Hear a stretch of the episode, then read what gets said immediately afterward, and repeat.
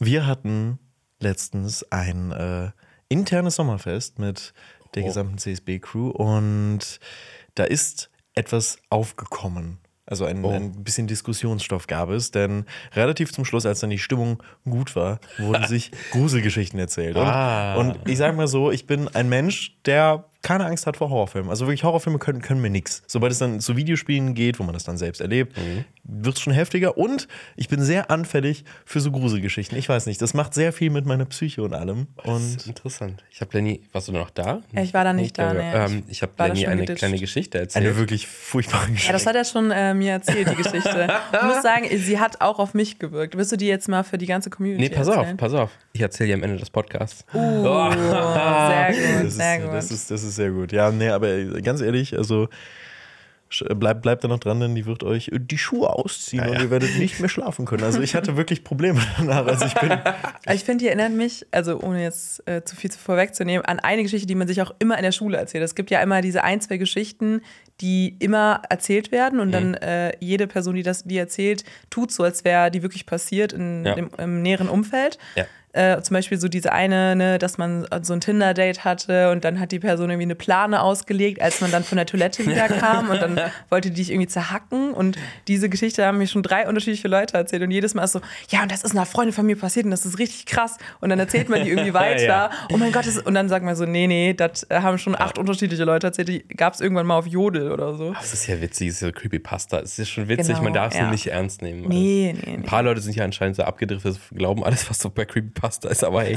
äh, ja, ähm, aber ich finde, das, ist, äh, aber ich, aber ich find, das ist auch Einer so ein, sitzt hier unter uns. Ja, ähm, well, we don't know who that is. Ähm, aber ich finde, das ist genau so was ähnliches wie, wenn irgendwelche Leute irgendwas in einem Podcast erzählen und man erzählt das dann so weiter, aber man erzählt nicht, ey, ich habe das in einem Podcast gehört, sondern ein Bekannter von mir hat das erlebt. Ich weiß nicht. Ja. Bin So ich wie Einzige, wenn, wenn ich einen äh, TikTok sehe und sage, ich habe einen Artikel gelesen. Ja, Im Internet habe ich Folgendes gesehen. ja genau. Ich habe das, ich hab das recherchiert. Ja. Aber du hast auch was bei TikTok äh, recherchiert. Ne? Äh, Nee, eigentlich nicht, aber äh, ich freue mich über den neuesten Trend eurer Generation. Gang, gang, gang, gang, Ice Cream so good. Mm. Wunderbar Ballon nachgemacht. Wovon, wovon Marius gerade redet, sind so NPC-Streams. NPC-Streams sind gerade richtig angesagt. Und da geht es darum, dass man Emojis nachmacht, die Leute in, in den Chat schicken und sowas. Aber äh, ohne Scheiß, das- es gibt gerade eine, eine TikTokerin rum, die das gemacht hat ähm, und manchmal aus ihrem NPC-Sein ausbricht und ihr Kind anschreit, weil das Kind laut ist. Oh. Ähm, und ihren Hund Ja, so ermahnt und verdient, sowas. ne? Ja, also ja, auf jeden Fall. Und vor allem ist es so anderthalb Stunden lang. Also ich habe nur diesen Mitschnitt auf YouTube gesehen und ich so, what? Und es sind anderthalb Stunden, wie sie das macht, wirklich so Gang, Gang, Gang, Gang, Ballon. Und so bam, und ich so, Wow, oha, was Wann kannst steigen wir endlich da drauf auf? Ja, und ich dachte so, ey, die Leute geben erstmal. Geld drauf, tatsächlich, das ist schon krass. Und ich dachte so, okay. Und jemand hat auch unter dieses Video kommentiert, äh, ich habe irgendwie einen 8-Stunden-Job und sowas und ich gehe arbeiten und so. Und es ist nicht so hart wie anderthalb Stunden so in diesem Film zu sein, weil ich denke, aus meinem Hirn würde, glaube ich, einen Knoten kriegen, wenn ich anderthalb Stunden das machen müsste. Ja, da würde ich auch schreien. Als so Kind wahnsinnig werden. Ich würde ich würd wirklich wahnsinnig werden. Die wichtigste Frage ist dann, äh, was hat mehr Inhalt? Diese Streams oder die Streams von Montana Black?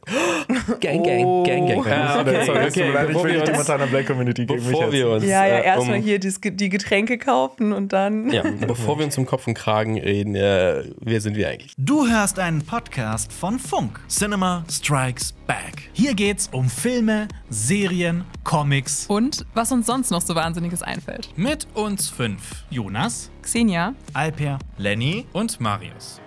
Wir reden heute über ein paar wirklich krasse News, die uns bevorstehen, denn einer der meist erwarteten Filme des Jahres droht eine Release-Verschiebung. Und zwei Kinofilme haben vielleicht das Kino gerettet. Und wir erzählen davon, wie dieser eine Film das wohl krasseste Marketing überhaupt hatte. Und ansonsten reden wir noch ein bisschen über was Persönliches und die Kinostarts der Woche. Es ist einmal ein Grusel-Kinderfilm und ein wirklich Grusel-Gruselfilm und ja, ein Hexer geht in äh, den zweiten Teil von der dritten Staffel. Wer könnte das wohl sein? Wir starten allerdings mit. Harry. You're a wizard, Harry. Wir, wir starten da mit einem Thema, was uns jetzt echt schon seit, keine Ahnung, Monaten ist es jetzt schon, oder? Wir sind seit Monaten dabei. Natürlich wird in Hollywood gestreikt. Ähm, wir wollen das nicht ganz so weit ausführen. Wir haben oft darüber geredet, um was es geht und wer da eigentlich streikt. Aber es gibt natürlich Weiterentwicklungen. Ähm, also es streiken gerade natürlich die Autoren, Autorinnen und die Schauspieler und Schauspielerinnen sind gerade am Start. Und ähm, jetzt gibt es ja so ein Problem, ähm, dass äh, man muss das ja finanzieren irgendwie. Die Leute haben alle kein Income und sowas und die sind ja quasi auf ihre Gewerkschaft angewiesen, dass die damit Geld machen. Und äh, da ist jetzt ein Mensch quasi in die Bresche gesprungen, von dem wir eigentlich nicht so die hohe Meinung haben, zumindest was seine Filme so angeht. Und ich, Ist man, er ein Mensch? man, oder? man weiß es nicht. Ist ja ein Stein. Ist ein Gang Gang. Ist ein NPC. Nein, ähm, man munkelt hinter den Kulissen, gab es mal so Gerüchte, dass äh, Dwayne The Rock Johnson ähm, halt so sein, sein Ding durchziehen möchte und dann, ich sag jetzt mal, über Leichen geht.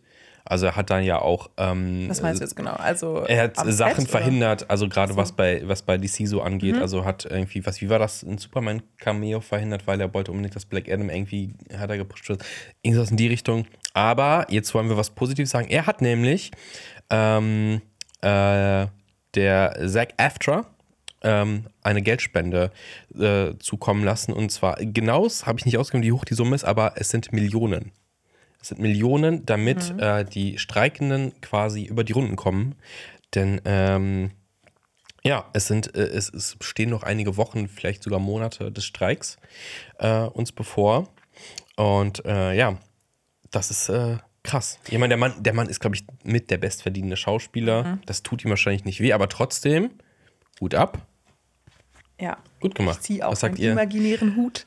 Ich finde es ähm, spannend, dass Wayne The Rock Johnson das macht. Ich muss aber auch sagen, ähm, ich kann mir vorstellen, dass auch noch einige mehr spenden vielleicht, aber das dann nicht so an die Öffentlichkeit gerät oder dass dann vielleicht nicht so hoch Mhm. ist, weil sie dann die finanziellen Mittel oder so dazu nicht haben. Deswegen würde ich jetzt auch ein ähm, bisschen vorsichtig sein, jetzt nur ihn dann so hochzuheben irgendwie, also den, den Retter von Zac Aftra. Aber ich Mhm. Ja. finde es natürlich cool, dass er das macht, ähm, weil das zeigt ja auch, dass er an sich den Streik unterstützt und ich glaube, das ist jetzt total wichtig, dass man da jetzt auch nicht einknickt, zum Beispiel von Gewer Gewerkschaftlerseite, Mhm. weil man zum Beispiel nicht mehr die finanziellen Mittel hat, um das fortzuführen. Ja, und ich finde es auch also wichtig, dass, dass jetzt vielleicht so Leute, die jetzt ähm, sehr gut dastehen in der Branche und ich sag mal, das sind ja nicht die meisten, ne? Die meisten Ja. Leute, glaube ich, in Hollywood können nicht einfach mal sagen, boah, ich mache jetzt ein halbes Jahr nichts mehr. Ähm, dass da nicht, ich sag mal, die Schauspielmillionäre hingehen und sagen, ja, fuck it, äh, ist mir scheißegal, sondern dass die das irgendwie auch unterstützen. Ähm, Voll. man liest es ja auch immer so ein bisschen, wenn man so Kommentare auf Social Media sieht, wenn es um dieses Thema Streiken geht. so, Ja, die, die ganzen Millionäre, die jetzt da einen auf Streik machen und ja, um die geht es hauptsächlich nicht, aber die solidarisieren sich halt, die sind auch in der Gewerkschaft und die machen halt auch schon mit. Also ähm, Will Wheaton zum Beispiel, ich weiß nicht, ob ihr den kennt, ähm, der bei TNG, also Star Trek ja groß geworden ist. Big Bang Theory. Ja, genau, Big Bang Theory ist er auch. Da kenne ich ihn auch. Oh ich so, oh ah ja. Star Trek. Stand by me. Stand by Stand by Me hat da mitgespielt. Ja, der ist zum Beispiel auch ganz mit vorn dabei und sowas. Also, das sind Leute, die mit einem großen Namen und sowas, die sich aber auch dahin stellen und das ja auch für die Sache benutzen. Und deswegen auch Dwayne Johnson ist auch mit dabei und hält Ja. sich nicht raus. Das Ich ist sehr finde es find auch schön, Jessica Chastain macht das auch sehr prominent. Also sie sagt auch wirklich, es geht nicht um uns. Also Jessica Chastain ist ja auch wahrscheinlich eine der ja, sehr gut verdienenden Total, Schauspielerinnen. ja, ja. Und sie betont auch echt nochmal so, yo, es geht nicht um uns, sondern wirklich um die 87 Prozent, die echt nicht klarkommen und, und die das, auf dieses Geld angewiesen sind. Und ich finde es von The Rock eine gute Sache auf jeden Fall. Aber es wird auch jetzt schon irgendwie gemutmaßt im Internet, dass es damit zu tun hat, dass er Warner Brothers eins auswischen möchte. Denn er ist ja auch nicht ganz zufrieden, wie es mit Black Adam gelaufen ist. Und er hat ja auch so komplett äh, so echt Beef gehabt mit den ganzen Leuten. Und das ist, die sind ja echt nicht in einem Guten auseinandergegangen. Und deswegen denken jetzt viele, er will den extra eins auswischen und will dann nochmal mehr. Oh, das wäre ja, auch gut, schon aber- sehr kindisch irgendwie. Ja, finde ich ne? auch. aber ähm, wie schon so schön gesagt wird, es hilft halt vielen Leuten, irgendwie Essen auf den Tisch zu bringen Ja. für die nächste Zeit. Ähm, Leuten, die halt, die wir vielleicht alle noch gar nicht kennen, Mhm. wo vielleicht, wo wir dann in fünf Jahren sagen, hey, krasser Schauspieler, krasse Schauspielerin. Und die danken es dann immer haben. noch äh, The Rock, weil sie so sind, damals hat er mir das Essen auf den Tisch Dann ist halt die. Frage, ob du dann wirklich wie so, weiß ich nicht, in irgendeiner Diktatur dann so ein, so ein The Rock-Bild bei dir irgendwie Ja, aufhängen musst. So ein Rock-Tattoo. Und dann bist Und du ist ein- es nicht auch eigentlich so, dass wir ihm auch dankbar sein sollen? Müssen, weil danke. wir sind ja auch auf die Produktion Wir haben ja auch ein. Set hier bei uns, so ein Bild von Florence Pugh, das wird dann jetzt bald auch getauscht gegen das von Dwayne The Rock Ich fände es krass, wenn wir so ein riesiges Plakat von The Rock hätten. Also weißt du, wieso da stoppen? Wieso nicht einfach das The ganze Rock Set umbauen? Back. The Rock eine Strikes Statue. Back, ja. so bin Statue aus Marmor vom Und jeden Morgen müssen wir dann so einmal uns verneigen und eine Hymne singen. Fände ich gut. Also ich meine, ne, also Sind wir dann die Rockadianer oder wie nennt Wir man sind die? einfach nur die Rocker. Die Rocker. Okay. die Rocker. Die Rocker. Die, Die Rocker. stell, mal vor, also stell mal vor, es gibt dann einfach keine Roggenbrötchen mehr, sondern Rock, Rock, Rock, Oh, oh ich, ich, ich, ich sehe ich seh viel Geld. Ich sehe auch viel Das- Geld. Also Geld ich, es mitzumachen. ist schon ein Name, aus dem man viel Merch machen kann. Das stimmt. Deswegen. Das sind ja nicht wirklich Steine verkauft, das ist. Äh, ich finde ich, einfach Steine wirklich. Ach so, ja, ja. ja. Gut, äh, wer auch, äh, wer aber Geld machen will, sind natürlich die Studios. Und ähm, die sind ja so ein bisschen die Bösen in diesem, in, in diesem Spiel. Evil und die, ja, genau, die, die, wiesel, die wieseln sich ja so ein bisschen drumherum und schauen, äh, wie können wir trotzdem Geld machen.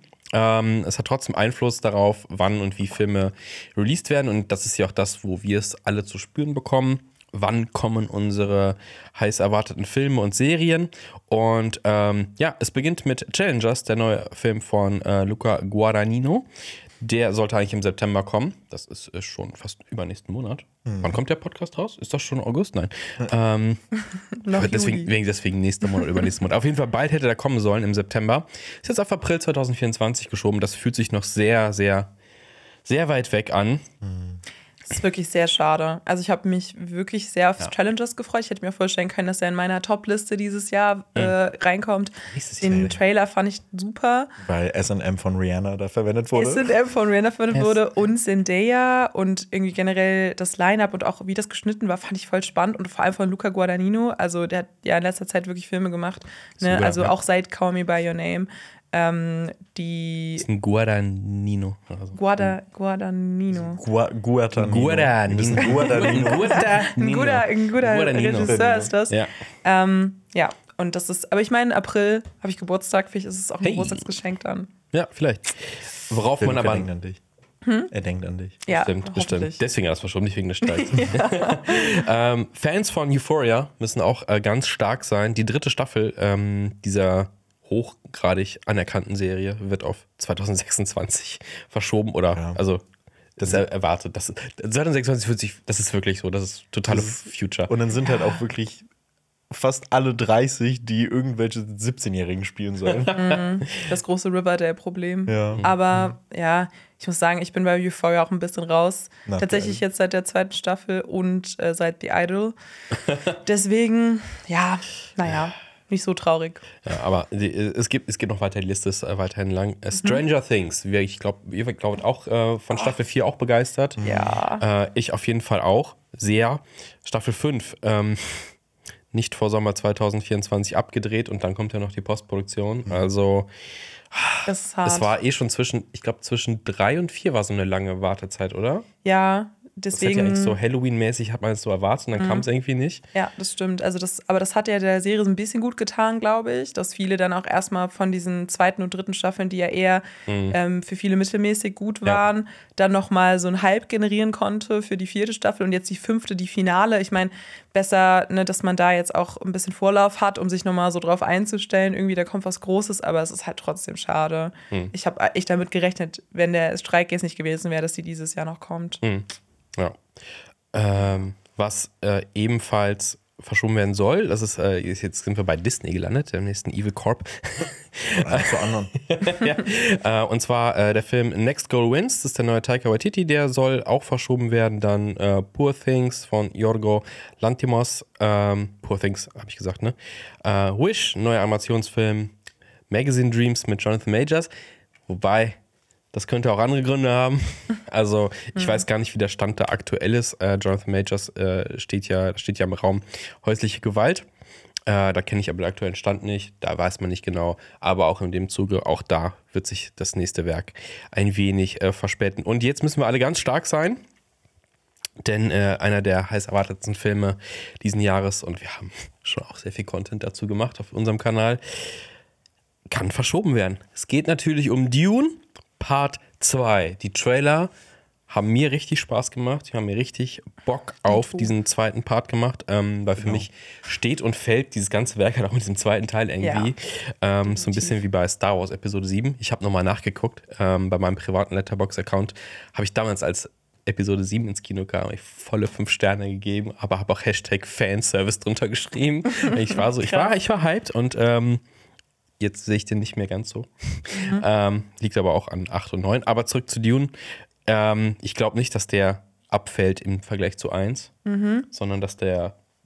Also ich, ich habe da sehr ist ein großer Vertrauensvorschuss, großer Vertrauensvorschuss. Und ich glaube, der wird nochmal besser, weil auch äh, klar, der erste Teil hat so viele lange Passagen und Action ist schon da, ist schon krass, aber ist ein eher ist ein langsam, langsames Pacing. Ich finde, das, was der Trailer bisher abgedeckt hat, das macht nur Lust auf mehr. Mhm. Also ich finde, das sieht schon aus, als wären da krasse Szenen dabei. Und außer das sagt jetzt total ab, dramaturgisch oder äh, ne, der hat Gerusht jetzt oder sowas, ja. genau irgendwie vom Pacing oder so, das könnte ich mir vielleicht noch vorstellen, weil der erste Teil, wenn man über Schwächen reden will, ja schon irgendwie sagen muss, okay, das, die zweite Hälfte haben einige gesagt, zieht sich für die oder Hm. irgendwie, dass das eben so dieses offene Ende ist, dass er sich irgendwie ein bisschen unvollständig anfühlt und so. Part one, ne? Ja. Genau, Part One. Und deswegen, ich bin auch, also ich freue mich so krass auf Dune. Ich habe wirklich gestern, war ich auch noch mal im Kino und dann lief der Dune-Trailer und ich war wirklich so, das ist so mein, das ist das, was mir meine, meine zweite Jahreshälfte so ein bisschen ausmacht irgendwie. Und ich glaube, diese, also wenn das jetzt noch verschoben wird, ich meine, es ist auch immer sehr privilegiert zu sagen, dann bin ich richtig traurig und das ist dann, das Ja, zerstört aber- mein aber- Leben. Aber, ja, aber es ist ja, schon legitim zu sagen, hey, ich habe mich auf was gefreut, es wird verschoben. Genau. Ist doch vollkommen normal zu sagen, boah, das macht mich ein bisschen traurig, auch wenn es nur um Filme geht, Anführungszeichen. Ich glaube auch, dass, dass sehr viele Menschen auch aus unserer Community sich voll auf diesen Film freuen. Ja. Und vor allem, wenn ihr dann, weil Denis Villeneuve hat ja auch gesagt, ich habe im ersten Teil habe ich alles erzählt, aber jetzt gibt es nur noch Action und ich glaube, das kriegen wir auch und ich habe Bock. ja, Hab same. ich durcherzählt. ich meine, Oscar Isaac ist ja leider nicht dabei, aber ähm, Als Bild. Als Bild, ja. ja. Brennendes aber, Bild. aber, das wird lange gezeigt. Aber lange nicht- Einstellungen auf dieses Drei Bild. Stunden nur das Bild und Aber Paula mehr- Cheese steht davor, oh, sad. aber nicht mehr nackt auf dem Stuhl, weil das waren auch Bilder für die Ewigkeit. Okay, wo du recht hast. ähm, ja, es wird natürlich jetzt gemunkelt, auf wann? Nicht mehr dieses Jahr anscheinend. 2024, it is. Wann genau? I don't know. Ich hoffe, das bleibt ein Gerücht. Also, ich weiß auch nicht, äh, was es ist. Ich glaube, es liegt äh, hier ähm, nicht das Problem, dass der Film gedreht werden muss, sondern die PR. Denn das muss man auch sagen, die ähm, ganzen Leute, die Stars, dürfen und sollen halt auch nicht auf so Presseevents gehen. Also sie sind nicht bei Premieren dabei ähm, und den ganzen Studios fehlt dann so ein bisschen die Star Power, den Film zu promoten. Dabei muss ich aber auch sagen, also ernsthaft, in all den Jahren, in denen ich Filme gucke, und das ist schon ganz lange, habe ich noch nie ein Bild von der Premiere gesehen, da stand irgendwie ein, Schauspieler und Schauspielerin gesagt, ah krass, der ist am roten Teppich, den Film muss ich sehen. Also ernsthaft, also was ist das für ein PR-Ding? Also Trailer ziehen bei mir natürlich und vielleicht auch noch so Plakatwerbung. Ich sehe von dem Film irgendwie, ach ja, Plakate, sonst irgendwas. Aber eine fucking Premierenfeier. Who fucking cares? Und wenn Dune Part 2 wegen ausbleibender Premierenfeiern weg, wegfällt, dann ist das schon richtig scheiße. Ich glaube aber auch, dass da natürlich auch noch mehr zugehört als jetzt nur die Premiere. Ja, also da natürlich auch Interviews. Aber auch da. Oh, ein Interview mit äh, Timothy Chalamet und er sagt, der Film war die beste Erfahrung, das war der beste Regisseur, mit dem er jemals gearbeitet hat. Bla, I don't care. Also ich persönlich, das ist meine persönliche Meinung. Ah. okay. I don't care. Aber das kann ich verstehen. Also ich glaube auch, dass ich oft denke, ne, wir als Filmfans, wir würden ja den Film sowieso sehen. Ja. Egal, ob da jetzt Timothy Chalamet nochmal die Werbetrommel für rührt. Aber ich muss schon sagen, wahrscheinlich so, das macht das, das macht mega viel aus. Also wir reden ja gleich nochmal um Ja. ein, über ein geniales Marketing, Mhm. ähm, was ja auch nochmal krass in den Kinokassen dann eingeschlagen ist und so. Und ähm, ich glaube, wenn man das nicht macht, dann kann der Film schon auch mal floppen an den Kinokassen, vielleicht weil Mhm. die Leute gar nicht checken, dass er gerade läuft. Also man muss, glaube ich, die Leute eher daran erinnern, ah, Ja. warte, hier passiert jetzt wieder was im Kino, so ein bisschen. Was ich cool fände, ist, wenn, wenn es so eine Promo wäre, dass äh, Timothy Chalamet zum Beispiel bei mir klingelt und sagt, hey, Dune ist im Kino, geh mal rein. Und dann, ja, sag ich, ja klar, dann gehen wir jetzt ins Kino. Das finde ich, das finde ich Promo at its best. Ich machte das ja trotzdem, ob Ja. jetzt Zack Efros schreit oder Darf er nicht. das? Obwohl doch, er kann, kann gerne bei Mick kommen. Ich glaube, Also, ja, ich glaube schon, dass er das darf. Ich glaube, das ist so Doch. persönlicher als Ja. jetzt irgendwie ein offizieller Job oder sowas. Ja. Deswegen, ja. Geh ich mit ihm ins Kino, finde ich cool. Ich wüsste nicht, was ich machen würde, wenn Timothy Chalamet vor meiner Tür stehen würde. Ich würde ihn definitiv über Army Hammer ausfragen. Oh ja. Und diese ganze Und Kannibalismus-Debatte. Bones and All. Und Bones and All. ja. Naja. Ja, schön, schön, schön. Und ihn fragen, ob er die Nummer von Greta Gerwig hat. Oh ja. Ähm, ja, Dune äh, und in dem Zuge jetzt nicht, vielleicht nicht ganz so heiß erwartet, Aquaman 2 und das Remake von Die Farbe Lila ähm, werden wohl auch verschoben. Aber ich finde, Dune, das ist schon so. Das ist Sad News. Was? Aquaman 2 ist viel, viel wichtiger als, als Dune 2. Hallo? Richtig Sad Ja, News. das Ja. stimmt. Beiden spielt Jason Momoa mit. Nein, Nicht mehr. Nein, nicht mehr. Ähm, Da Werden wir was, sehen. Äh, la, la, la, keine Spoiler für naja, Dune. aber gibt es denn Projekte, äh, die euch jetzt am Herzen liegen? Also wir haben ja jetzt irgendwie so ein bisschen über Dune schon geredet, dass mich das sehr traurig macht, aber habt ihr noch irgendwie andere Sachen, die jetzt so in der Pipeline sind, wo ihr sagt, boah, das wäre jetzt scheiße, wenn es verschoben wird, was wahrscheinlich der Fall sein wird, aber ähm, ja, es ist nur vielleicht noch nicht angekündigt worden, also habt ihr da irgendwie Hey, Dune ist schon ein paar das, Sachen. Dune ist schon das Hauptding. Ich bin gespannt, wie das mit so Filmen ist. Also wir gehen ja, so Presseverführungen sind ja meistens ein bisschen früher. Ja. Da bin ich mal gespannt. Also jetzt nicht der Film, auf den ich halt heiß gespannt bin, aber Gran Turismo, da ist nächste Woche die äh, Presseverführung. Mhm. Und äh, ich bin gespannt, ob dieser Film, also der wird wahrscheinlich noch kommen. Aber es Mhm. ist so, was wird dieser Film? Was erzählt der? Wie gut ist der? Mhm. Weil- Ich glaube, bei, bei Gran Turismo ist aber auch die Star Power nicht so groß. Also ich meine, David Harbour zieht natürlich und Orlando Bloom auch noch, Ja. aber auch nicht mehr so richtig wie früher. Aber ich finde, David Tower wird auch gerade, also wird Ja, David Harbour richtig super. gewastet. Also, der ist cool, aber der wird für alle seit Filme rangezogen. Santa-Film, also muss Oh ich ja. sagen, hat er bei mir ein bisschen an ähm. Prestige verloren. So. Fand ich okay. Ah, ich fand ihn irgendwie so ein bisschen albern. Ja, das, das schon, Aber ich er fand- war ganz lustig. Aber ich finde, aber- das, das ist so der typische Fall von äh, Schauspieler wird dann überall eingesetzt und sowas. Das war mit äh, Mhm. Stimmt. Sam Worthington damals so nach Avatar, so, oh, komm, jetzt spielst du noch einen Terminator-Film, geil, krass und so, alles scheiße. Und man hat Mhm. Ja. ja gesehen, dass er nicht viele Filme mehr gemacht hat, die jetzt so krassen Dinge waren. Und David Harbour ist so, alle geil, dass alle überall David Harbour einsetzen. So, okay, er Mhm. Aber- Mhm. ist im MCU, er ist da, er ist da, er ist überall. Ja, er ist ein cooler Typ, aber er ist Hellboy und der war auch scheiße. Also, ja. Eine Person, die auch überall ist, ist ja Pedro Pascal und der spielt ja in wahrscheinlich, also nee, auf jeden Fall, in dem neuen Gladiator-Sequel mit. Und das ist ein Film, auf den ich mich auch mega freue, der in der Pipeline Mhm. gerade ist und die trainieren schon krass dafür und sind mega buff. Also er und Paul Mescal, die beide mitspielen. Und ich finde, das ist so eine Kombo, wo ich mir denke, oh mein Gott, dieser Film könnte so cool werden. Aber ist es dann auch bei, guck mal, das, das zeige ich auch schon perfekt. Star Power funktioniert ja. Also so dieses, Ja, dass man wegen, das also, also ich habe auch wirklich nur Bock wegen Paul Mescal und äh, Pedro Pascal diesen Film zu gucken, muss ich, muss ich aber zugeben. Lenny weiß gar nicht, wie Pedro Pascal fighten kann. Weil er nicht Game of Thrones geguckt stimmt. hat. Das stimmt. Obwohl The Last of Us ist ja auch ein bisschen mit Genau. äh, Fight, aber nicht so, aber nicht so, wie nicht so Game Arena of Thrones. Combat. Das stimmt, ja. Also, Lenny, jetzt wo keine Filme mehr kommen, kannst du gerne Mhm. Kann ich, kann ich, ich, kann ich gucken, ja. Das ist, wenn ich meine Bachelorarbeit abgegeben habe, werde ich das machen. Bachelor, Schmetschler. Bachelor, Schmetschler, richtig, was ist das schon? Also, das ist Ich glaube, The Rock hat auch keinen Bachelor. Ja, das ist Oder? erstmal ein Vorbild. Ja, ich weiß, aber, aber, wir, aber wir dürfen ihm nichts unterstellen. Vielleicht fange ich dann auch an mit Wrestling. Wer weiß es. Vielleicht wird das jetzt auch mein, mein großes Ding. Ich würde dich supporten. Ich wäre in der ersten Reihe. am ich hätte- würde ein Plakat hochhalten. Dankeschön. Ich bräuchte jetzt noch so ein Mittel. Ich bräuchte noch so einen Mittelnamen. Ah, so Lenny. The, So. Alliteration. Also noch aber ein L. The Rock Johnson ist ja auch keine Alliteration. Ja, aber ich denke mal bei dir mal Lenny Lennertson. Dwayne äh, Leonard- Ah, nein, er hat doch einen Namen. Sagen, du bist Snackheart. Ich bin Ja, Snackheart einfach. Ich snack meine Gegner weg. Weggesnackt. weil, Ähm. ich, weil ich Snacks mag und ein Snack bin. Okay, okay, ich muss, ich muss, ich muss, äh, glaube ich, äh, kurz zurückrudern, weil äh, Dwayne Rock Johnson war natürlich auf der Uni, ähm, Was hat er auf der studiert? University of Miami. BWL? Äh, ich denke mal, war wegen Football auch da drin. Ah, Soll okay. jetzt voll kommentar kommentarlos sein. Äh, Während du schaust, kann ich auch noch Ja, gerne, sagen, gerne. Dass, dass ich äh, auch noch mich auf Nosferatu freue von Robert Eggers. Oh ja. ja. Ja, und das, aber das ist ja auch eine Indie-Produktion, deswegen kann das ja. ich hoffe, es ist aber noch nicht unter denjenigen, die so bewilligt wurden Mhm. von der SAG-AFTRA. Deswegen, ich glaube, dass da würde ich auch sehr traurig sein, wenn das nochmal nach hinten verschoben wird. Also, ja, das ist so ein bisschen.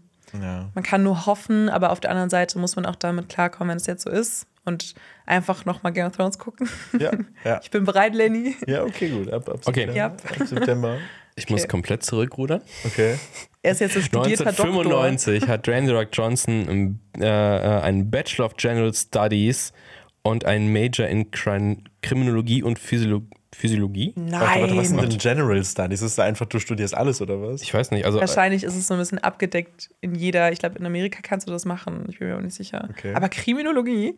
Oh, ich stelle mir richtig Dwayne Rock Johnson so einen Tatort vor, wenn er so da hinkommt. Oder so als RTL-Kriminologe, wie dieser Dr. Behnke oder wie der heißt, der immer so Tattoos hat und so, der immer so Ey, der gefragt wird bei Benecke allen ist Sachen. geil. Ja, der genau. ist cool, der ja. ist cool, der ist cool.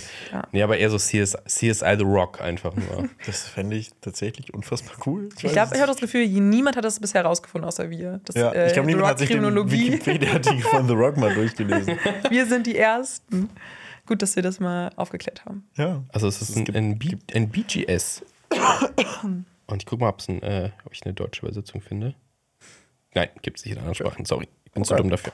Okay. Me- Mein Diplom reicht nicht aus, um das äh, Von gegen Rock das Bachelor, gegen den Bachelor von. Was hast du studiert, Marius? Ich habe äh, Journalismus studiert. ah, okay. Ja.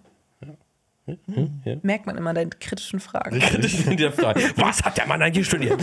Was, ganz ehrlich, du hättest es nicht, du hättest hier keinen Investigativjournalismus betrieben, wenn du es nicht studiert hast, wahrscheinlich. Stimmt. Nee, es, ich, journalistisch wäre es natürlich korrekt gewesen, mich vor der, vor, vor der Aufzeichnung darüber zu informieren, aber das war ja spontan, Richtig. diesen Satz rauszuhauen, der hat keinen Bachelor und einfach zu lügen in einem Podcast. Richtig. Das ist guter Journalismus. Ja. Genau.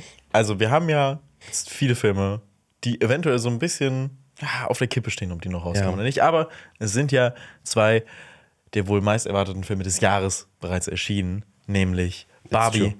und Oppenheimer. Und die wurden mit dem Barbenheimer Trend zelebriert. Und nun sind mal die genauen Zahlen zu dem Erfolg beider Filme erschienen. Und das Ergebnis, beide Filme hatten einen extrem guten Kinostart. Und ich weiß nicht, das freut mich einfach so, dass, dass das Kino wieder zurück ist und Barbie und Oppenheimer so total abgefeiert werden. Ja, ja Cinema Strikes, Strikes Back, in der Tat. Ähm, und wir machen jetzt hier mal so ein bisschen, ich habe hier meine General Studies, wende ich jetzt auch mal hier an und, ähm, und wir reden mal ein bisschen über die Zahlen, die äh, Barbie und Oppenheimer geliefert haben. Barbie hat nämlich den erfolgreichsten Kinostart des Jahres in den USA hingelegt mit 155 Millio- Millionen US-Dollar. Und es ist noch ein erfolgreicherer Start als der bisher erfolgreichste Film des Jahres, nämlich Super Mario Bros., der Film. Krass. Und, und damit auch der erfolgreichste Start einer, einer Regisseurin. Genau. Also das finde ich, äh, finde ich auch krass. Sie hat nämlich äh, die Regisseurin von Captain Marvel überholt. Und ich meine, Marvel Universe ist ein starker Gegner. Deswegen, ich freue ich freu mich auch richtig darüber. Ich glaube auch, dass so diese ganze Promo rund um Barbie ähm, dem Film gut getan hat, aber auch, ne, dass, ähm, dass man auch gemerkt hat, dass so die Leute sich so ein bisschen sehnen auch nach so diesen riesigen, also auch Blockbuster und diesem Kampf irgendwie. Das war ja auch so ein, ich wür- würde schon sagen, das ist ein kulturelles Event so ein bisschen, weil das Internet redet krass darüber, aber auch, ich finde es so zwischenmenschlich. Ich habe das Gefühl, in den letzten Wochen sind äh, Leute auf mich zugekommen, die kaum ins, bis gar nicht ins Kino gehen und die im Kino waren jetzt. Und das freut mich so krass. Genau das gleiche habe ich nämlich auch. Ich mache jetzt mit meinen Eltern am, äh, am Wochenende auch Barbenheimer, weil, weil meine, die sind zu mir zugekommen und haben gesagt, oh Mensch, das können wir doch machen. So, und Ach, äh, ich weiß nicht. Und dann habe ich, hab ich mir gedacht, okay, cool. Ja. Ähm, da freue ich mich drauf. Und generell hat der Film jetzt über 400 Millionen US-Dollar bereits eingespielt. Und das alles bei einem Budget von 145 Millionen US-Dollar. Und das finde ich, finde ich sehr, sehr krass. Aber wir dürfen auch Oppenheimer nicht vernachlässigen, denn Oppenheimer hat auch ordentlich abgeliefert. Der hat an einem Startwochenende 80 Millionen US-Dollar eingespielt, was natürlich auch so ein bisschen zu erwarten ist, dass der äh, hinter Barbie ein bisschen hinterherhängt, weil Barbie nochmal auch, wo wir vielleicht gleich auch noch drüber reden, ein krasses Marketing hatte. Und, und ich weiß gar nicht, äh, ab wie vielen Jahren Oppenheimer freigegeben ist in den diversen Ländern, weil das spielt wahrscheinlich auch noch eine Rolle. Und ich glaube auch, dass viele Leute in Barbie gehen mit ihren Kindern und dann denken, ups, Ups, das ist ja gar nicht. Hoppala. Ja. Da geht es ja. Ja. gar nicht um Animationen. Ja, ich habe ich hab, ähm, äh, irgendwo auf Social Media war irgendwie so von, von irgendeinem Kino und sowas, ne, die Werbung dafür, hier Barbie. Und dann habe ich mal so in die Kommentarspalte geguckt und habe gemerkt, ganz viele Leute da in der Kommentarspalte wissen nicht, um was es in diesem Film geht. Ja, und glaub, also entweder hast du halt dann die, die Abneigung gegen Barbie an sich oder halt ähm, also, also ja, also entweder das oder so eine Ab also komplette Abneigung oder halt die Erwartung, ja, das ist ein normaler Barbie-Film und nicht dieses, okay, wo wart ihr in den letzten Monaten? Also ist eigentlich, ich, also ne, das ist ja das Problem, wenn man was weiß, ist es super schwer, sich hineinzuversetzen in Leute, die es nicht wissen, wie es ist, der Zustand des Nichtwissens über eine Sache. Und ich ja so, ich dachte, es wäre eigentlich relativ bekannt, dass das kein normaler Barbie-Film ist. Das sieht man ja auch schon, wenn man einfach die Regisseurin mal googelt, Greta Gerwig. Ja, gut, aber glaube, das kannst du, glaube ich, von, von dem durchschnittlichen Kino, Kinogänger jetzt nicht erwarten, dass die, also Ich glaube der aber- seltenst den Regisseur, die Regisseurin irgendwie bekannt ist oder auch nur Hauptdarsteller sonst. Aber ich glaube also, schon, dass so tendenziell ja auch die Zahlen dann dafür sprechen, dass extrem viele in diesen Barbie-Film gehen. Und natürlich das dann auch zeigt, dass da ja irgendwo was funktioniert hat oder dass dann auf jeden Fall diese Info durchgesickert ist, dass das jetzt nicht ein Kinderfilm ist. Weil ich glaube schon, dass, ähm, dass auch viele, also klar, man lebt immer in einer Bubble, aber dass ich das Gefühl habe, dass auch äh, viele mitbekommen haben, ah, okay, der ist jetzt mehr als nur ein Barbie-Film. Aber ich verstehe voll, was du meinst die Kommentare manchmal ähm, sind da auf jeden Fall sprechen Bände. Und ich habe aber auch eine Letterbox-Review gelesen, die jetzt so sehr abgegangen ist, die auch so meinte, von wegen, jo, ich schicke meine Kinder in Oppenheimer und die Erwachsenen Ja, genau. gehen in Barbie. So Genau, genau. Motto. Dropping out the kids to Oppenheimer, so the adults can see Barbie. Ja, genau. das, ja. äh, Das, das, das beschreibt es wirklich gut, aber ich muss auch ehrlich zugeben, ich habe bei, äh, bei den ganzen Barbie-Vorstellungen, in denen ich schon gewesen bin, in den zahlreichen, ähm, habe ich auch wenig Kinder gesehen und es waren aber äh, man muss sagen, die Seele sind wirklich ausgebucht. Also ich habe jetzt auch schon für, für, für Samstag, wenn ich mit meinen Eltern äh, Barbenheimer mache, äh, habe ich auch wirklich jetzt schon äh, gucken müssen, dass wir noch Plätze bekommen. Also es ist wirklich, die Kinos sind hier in Deutschland echt krass besucht und das habe ich auch mitbekommen. Wir waren gestern nämlich noch bei der Pressevorführung zu Teenage Mutant Ninja Turtles ähm, Mutant Mayhem. Und da hat auch der Betreiber des Kinos gesagt, jo, wir kommen halt fast mit der Popcorn-Produktion nicht mehr hinterher. Und ich finde das schon Schon krass. Beeindruckend und auch Ja. irgendwie toll, dass ich meine auch, Kinos dass die Kinos ja. endlich Mega, wieder ja. äh, so Ja. aufleben.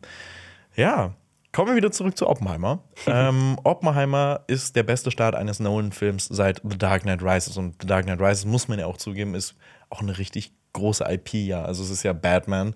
Und ich finde es dann toll, dass Oppenheimer jetzt in so ein Biopic wirklich dann da mithalten kann, beziehungsweise da nochmal so nachlegen kann. Ja, vor allem ähm, The Dark Knight Rises hat ja davon von, von seinem Vorgänger The Dark Knight gelebt, von äh, ähm, der ganzen Sache, weil das ja ein hervorragender Film war und die Erwartungen waren entsprechend hoch. Und hier kommt halt ein Film, der ein sperriges Thema hat an sich, wo man schon so ein bisschen Geschichtswissen, Politikwissen mitbringen müsste. Und dafür ist es dann halt krass. Und ich finde so, es gab ja in den letzten Jahren immer so diese, diese neuen Trends aus der, aus der Gang Gang Generation, ähm, sich im Kino daneben zu benehmen, das so zu einer Challenge zu machen. Da finde ich dieses Oppenheimer, dieses Morphing von Filmen schon, schon besser. Du meinst jetzt Barbenheimer? Genau, Barbenheimer, genau. Ähm, auch wenn ich sagen muss, hier und da finde ich es halt ein bisschen unfair, die Filme halt direkt zu vergleichen. Ja, Weil immer Ja. dieses so, das ist, das ist so unterschiedlich. Guckt euch beide an, halt- aber lasst, lasst Ich das glaub, nicht so es sollte gegeneinander. nicht über, über den Witz hinausgehen, dass man einfach sich vielleicht verkleidet und sagt, hey, lass mal die Filme an einem Tag gucken vielleicht oder so. Und die sind ja so unterschiedlich. Ich glaube aber auch, dass es in den meisten Fällen nicht Ja. wirklich gemacht wird, dass man die vergleicht. Aber klar. Ja, also wir haben, ähm, Alpa hat ja auch noch eine Kurzkritik gemacht auf äh, Instagram.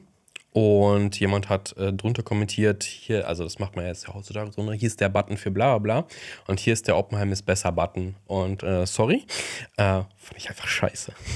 Ja. Aber das, ist so, das ist so unnötig, weil da, da hättest du jetzt auch random, hier ist der äh, The Rock ist der beste. The Rock ist besser Button. Hier ist der, kannst du jeden Film der Welt einbauen Button und es ist so, es ist unfair beiden Werken gegenüber, weil beide sind gut auf ihre Art und Weise Und auch kann- unterschiedliche Genres. Ja, und also so, das ist eine Komödie und das andere ist ein Drama von einem so Regisseur, der dafür bekannt ist, so riesige Eposse zu machen, die irgendwie dann ne, so bildgewaltigt sind und so. Und das andere ist halt eben auch eine richtig, richtig gute Komödie. Und ich finde, das Ja. kann man halt auch, Ja. also ich habe da auch gar keine Lust drauf, die zu vergleichen, weil das würden wir auch in keinem anderen Szenario machen. Nur weil sie halt am selben Tag starten, ist das jetzt Ja. irgendwie so ein Ding. Ja. Genau, und ich finde, also man kann ja auch beide Filme gut finden, man kann einen besser finden. Also und der einen kann einem vielleicht einfach generell nicht zusagen. Das ist ja alles möglich und das ist ja auch vollkommen okay. Genau, ja. Ja. es zeigt einfach, hey, ihr könnt einfach, einfach immer wieder ins Kino gehen. ja Genau, weil ich finde auch, kann man sich nicht so gemeinsam darauf einigen, hey, boah, richtig cool, dass man gemeinsam ins Kino Ja, geht. richtig. und egal welchen Film, einfach Genau, genau. halt ähm, so ein bisschen das, diese Institution supporten, Richtig. unterstützen. Ich, man kann ja auch nochmal Mission Impossible gucken oder sonst Ja, irgendwas. ja, Also guckt es auch ey, Mission Impossible. äh, es ist auch toller Film. Es ist, es ist alles möglich. Und was man aber jetzt nochmal sagen muss nach Oppenheimer ist, dass sich da zwei SchauspielerInnen nochmal so ein bisschen geäußert haben über ihren Werdegang äh, in dem Business. Nämlich Emily Blunt, die hat gesagt, sie möchte nach Oppenheimer sich etwas zurückziehen aus dem Schauspielgeschäft, um mehr Zeit mit ihren Kindern verbringen zu können. Und ich glaube auch schon, dass so ihre Rolle auch so ein bisschen relativ, also was heißt ein bisschen, aber sie hat, glaube ich, relativ viel abverlangt, auch emotional. Genauso wie bei Matt Damon, der wollte eigentlich schon sich vor Oppenheimer eine Pause gönnen und der hat äh, in der Paartherapie mit seiner Frau äh, gesagt, dass es eine Ausnahme für seine Pause gäbe und das wäre, wenn Christopher Nolan ihn engagieren würde. Und dann wurde er tatsächlich von Christopher Nolan engagiert. Und dann hat er jetzt diesen Film gemacht, wird dann wahrscheinlich danach auch eine Pause einlegen. Ich hoffe, das hat ihn nicht zurückgeworfen. Nee. In seinen Therapiefortsatz. Das glaube ich auch Ich nicht. habe ich, diesen Clip gesehen, da hat er, glaube ich, in einem Interview drüber geredet. Und das fand ich ganz, also es war, wirkte so sehr locker, wie er darüber geredet hat. Auch über, ich fand das ganz nett, dass er dann auch über, über Paartherapie geredet hat oder dass er dann gesagt hat, jo, ich dachte, ich wäre aus diesem Zyklus, diesem Christopher Nolan-Zyklus raus, weil er ja bei Interstellar mitgespielt hat. Ähm, aber Spoiler. Gut, der Film ist so alt. Ähm, Ist so alt. ja, aber okay. er ist ja schon ein paar Jahre. Ah, das kennt man, also Gott. ähm, und dann eben nicht bei Tenet. Und jetzt ist er wieder dabei. Das freut mich natürlich für Mhm. ihn, aber ich hoffe natürlich auch, dass er sich jetzt eine Pause gönnt. Ja. Er Ja. verdient. Finde ich auch. Also, Hat ja auch noch mehr gemacht. Also, ne, er ist ja in, in, in R zum Beispiel zu sehen gewesen. Ja. Dieses Jahr auch. er hat eigentlich so jedes Jahr immer so einen so einen Film. Er ist weiß irgendwie auch immer da. Ja, Ja. so und ich weiß nicht, ich glaube, das nimmt man auch ein bisschen zu sehr hin. Und deswegen finde ich es auch, wie du schon gesagt hast, Xenia, auch sehr schön, dass er einfach so relativ ähm, für dieses Thema sensibilisiert und auch so ein bisschen da, darüber redet und das eigentlich als Norm, was Normales hinstellt. Und das finde ich Er macht sich, er macht sich aber auch einfach. Ne? Jetzt, wo gestreikt wird, sagen, ich mache Genau. eine Pause. Ne? Das ist ja natürlich, das so da, einfach. Ne? sind- da sind sie, diese Millionäre. Ähm, Das war natürlich ein Spaß. Ironie. man, ja, genau, Ironie. Wenn man, äh, Mal jetzt Ironie einblenden und ja, mir wenn, ähm, nee, generell, wenn man äh, ähm, eine Pause braucht, sollte man sich eine Pause gönnen. Richtig. Außer wenn, ja, tschüss dann, ne? Tschüss. Ähm, tschüss. Wir machen Ähm, Urlaub, Lenny. Macht's gut. ähm, was wir aber bei Barbenheim auch noch sagen können, ist, wir haben ja auch darüber eben geredet, dass wir, ähm, hui, das, Wow. Da gab es ein kleines Wasserungeschick. ein Malheur. Ein Es tut Malheur. mir leid, Leute. Aber alles gut, red weiter. Aber ich hoffe, nichts ist auf deine Haut gekommen, weil dann verwandelst du dich jetzt in eine Meerjungfrau wie bei Stimmt, ja. H2O. Es ist schon Vollmond. Hilfe. ähm, red einfach weiter. Okay, es tut mir leid, dass ich dem jetzt so viel Aufmerksamkeit gegeben Alles gut. habe. Ähm, ich hasse das auch übrigens so in der Öffentlichkeit, wenn man, wenn man, kennt, kennt ihr das, wenn man in der Öffentlichkeit so, ich, ich, ich bin letztens in der Öffentlichkeit gestolpert und ähm, ich, also ich bin sogar hingefallen. Oh und, und ich bin dann so direkt aufgestanden und ich so, hoppala, das hat, hat niemand gesehen, ne? Das ist immer so unangenehm, ich weiß Ja. nicht, wenn in der Das ist, Öffentlichkeit äh, irgendwie was passiert, aber niemand juckt sich für dich, wirklich niemand Spot, juckt, dich, juckt sich für dich, aber du denkst dir, oh mein Gott, alle starren mich jetzt an, ich bin so ein Idiot. Das ist der Spotlight-Effekt. Ja, Mhm. genau, aber ich finde auch, mir passiert das in letzter Zeit irgendwie häufiger, dass ich nicht trinken kann, weil ich dann irgendwie so äh, fokussiert bin einfach auf euch und was ihr sagt und Ah. so und dann trinke ich so und dann bin ich so. Also, wir können, wir können so eine Abstimmung machen. Also, soll Xenia eine Schnabeltasse kriegen oder so ein Bierhelm mit Strohhalm? Was Bierhelm ist finde ich, cooler? glaube ich, besser. Oh, ein Bierhelm wäre stark. ja, ein Bierhelm wäre wirklich Der stark. Podcast Bierhelm, damit hier nichts tropft. Das fände ich gut. Aber, aber das ist auch wie diese Barbie-Tee-Trinkszene. Ja, ein Das- bisschen, ja, ja fühle mich Spoiler! Spoiler! Oh ja, stimmt. Barbie trinkt Tee, Spoiler. ähm, ja, was wir, was wir aber eben gesagt haben, ist, dass es schön ist, dass generell diese beiden Filme jetzt existieren und dass man in beide Filme gehen kann und generell wieder ins Kino. Und das zeigt auch einfach diese Auswertung der, der, äh, dieser Zahlen. Nämlich beiden Filmen nehmen sich nicht die ZuschauerInnen weg und das finde ich, finde ich sehr, sehr schön. Im Gegenteil, eigentlich geht man, gehen auch, machen halt wirklich viele diesen Barbenheimer drin und gehen echt in beide Filme. Und was jetzt auch noch herausgefunden worden ist, das finde ich ganz, ganz lustig, diesen Funfact, ist, ähm, dass eine Filmdatenforschung ähm, namens The Quorum herausgefunden hat, dass 6% der Menschen in den USA, die Oppenheimer geschaut haben, nur dahin gegangen sind, weil es keine Tickets mehr für Barbie gab. Ach krass, okay. Das ist aber wirklich. Die haben nämlich so eine Befragung vorher ähm, stattgefunden, das dann hochgerechnet. Also natürlich ist es nur eine Hochrechnung, also wir wissen, wissen das nicht, ob es genau stimmt. Aber die haben vorher so Befragungen durchgeführt, okay, warum guckt ihr euch Oppenheimer an? Und ein, eine Antwortmöglichkeit war tatsächlich, ja, es gab keine Tickets mehr für Barbie. Aber ich kenne das, ich äh, hatte das auch schon mehrmals, dass ich ins Kino gehen wollte in einen Film. Dann war der ausverkauft oder es gab nur noch Reihe, äh, in der ersten Reihe zum Mhm. Das Beispiel Plätze. Und da haben wir ja auch schon äh, ging viral ein Foto von Oppenheimer in der ersten Reihe und wie IMAX, dann ja, im IMAX, wie verzerrt sein Gesicht war. Und ich, das ist dann so semi-genial. Ja. Deswegen, ja. Und Ja. dann Ich finde, äh, was ich aber auch super finde, äh, von dem Erfolg dieser beiden Filme, das sind ja beides dieser Unique-Filme. Das ist weder eine Fortsetzung noch ein Remake, beides. Und es funktioniert. Dagegen floppt ja zum Beispiel Indiana Jones 5 gerade so richtig. Und Zu Recht. ich weiß gar nicht, bei Mission Impossible, ähm, ich glaube, der läuft auch nicht so gut. nicht Weil- so gut wie erwartet, aber so gut trotzdem erwartet, immer noch, immer noch gut, genug. Ja. Zu Recht, bei Indiana Jones ist so, ist okay, kann ruhig, Ja, nein, kann Gott, ruhig. also ähm, aber das ist Spaß so, ich finde das gut, dass halt so alles abseits so von vom MCU, von den ganzen Fortsetzungen, Remakes, wenn das gut läuft, finde ich super, weil das ist so ein Zeichen. Es funktioniert auch so und das ist ein gutes Zeichen an die Studios, wenn die mal wieder was drehen und vernünftig verhandelt haben, dass man dann vielleicht sagt, okay, lass mal wieder unique Stuff in die Kinos bringen und es funktioniert auch. Ja, aber da hat man auch ein bisschen die Befürchtung jetzt, dass es bei Barbie auch ausgeschlachtet wird. Also zwei? Ja, es gibt ja diese Diskussion um jetzt schon um ein Sequel und in einem Interview mit der Time hat Margot Robbie auch gesagt, dass es eine Million von verschiedenen Richtungen geben könnte bezüglich einer potenziellen Fortsetzung. Und auch der Mattel-CEO Kreitz hat in diesem Natürlich. Interview noch erwähnt, dass Mattel mit zukünftigen Filmen so kulturelle Events schaffen möchte, wie es eigentlich auch bei Barbie jetzt der Fall ist. Und sie möchten aber den kreativen Leuten auf jeden Fall totale Freiheit lassen. Und das haben sie ja Greta Gerwig auch gelassen. Und das finde ich, finde ich gut. Also ich hoffe, dass sie sich darauf berufen und das dann auch so machen. Aber ich glaube auch, dass da das, dass das Geld da den auch irgendwie sehr ja, verlockend, dass es verlockend für die Natürlich. ist, da noch ein Sequel rauszuhauen. Meint ihr, die machen so ein Mattel Uni Cinematic Universe Oh, das draus? so schlimm. Das MC. Das ist so schlimm. Also ich muss sagen, also natürlich widerspricht das ja auch ein bisschen der Konsumkritik, die ja auch Ja. im Film angelegt ist eigentlich, die Mhm. auch ja mit so einem Augenzwinkern auf Mattel, glaube ich, dann auch Mhm. bezogen wird. Ähm, aber Barbie ist ja immer noch ein Produkt von einer Industrie, so eine Kulturindustrie. Und das ist ja auch ein bisschen naiv zu glauben, dass der Ja. Film nicht diesem Sequel-Wahn verfällt. Also ich muss sagen, dass da wenigstens drüber geredet wird. Das Mhm. finde ich ähm, vorhersehbar. Aber ich finde, der Film ist ein alleinstehendes Werk, deswegen finde ich es sehr schade, wenn es irgendwie Ja. ein Sequel oder ein Prequel oder whatever gibt. Und es ist so ein gelungenes Ende. Und ich, ich glaube deswegen, also ich wäre da sehr dagegen. Ich muss sagen, dann würde ich den Film auch weniger gut bewerten, wenn das Es, jetzt ist, so es würde Fall wäre. das entzaubern quasi. Ja, total. so. Ähm, ich fände es so witzig. Ich kann auch, ich kann auch, ob G.I. Joe auch von Mattel ist. Ich kenn, weiß es nicht. Äh, aber es gibt ja schon G.I. Joe-Filme. Ich fände es witzig, wenn sie nochmal ein Da spielt Remake Dwayne machen würden. Johnson mit. Stimmt. wenn, sie, wenn, sie, überall. wenn sie nochmal einen G.I. Joe-Film machen, aber der hat halt, der ist dann genau wie Barbie, also mit so einer Message, nicht einfach Oh so.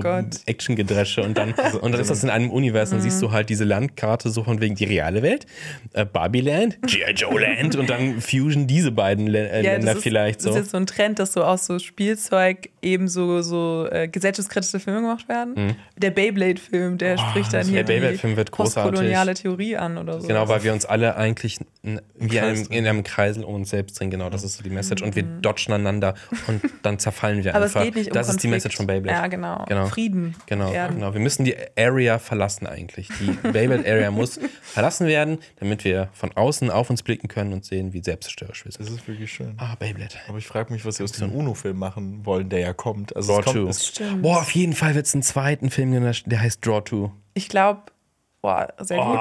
ich hab, kann mir vorstellen, dass UNO richtig gut funktioniert mit so einer Nostalgie und so einem 80er-Jahre-Setting, irgendwie so Stranger Things-mäßig. Mhm. Und dann geht es um so eine Gruppe an Jugendlichen, die UNO spielen. sich dann hassen irgendwie, weil, weil, Genau. weil, weil einer kriegt die ganze Zeit die Plus-2-Karten und sowas. ja, ist oder nicht- so ein Horrorfilm. So, man spielt UNO und dann passiert Aber irgendwas. das ist so ein trojanisches Pferd und es geht gar nicht um das Spiel, sondern es geht um die UNO.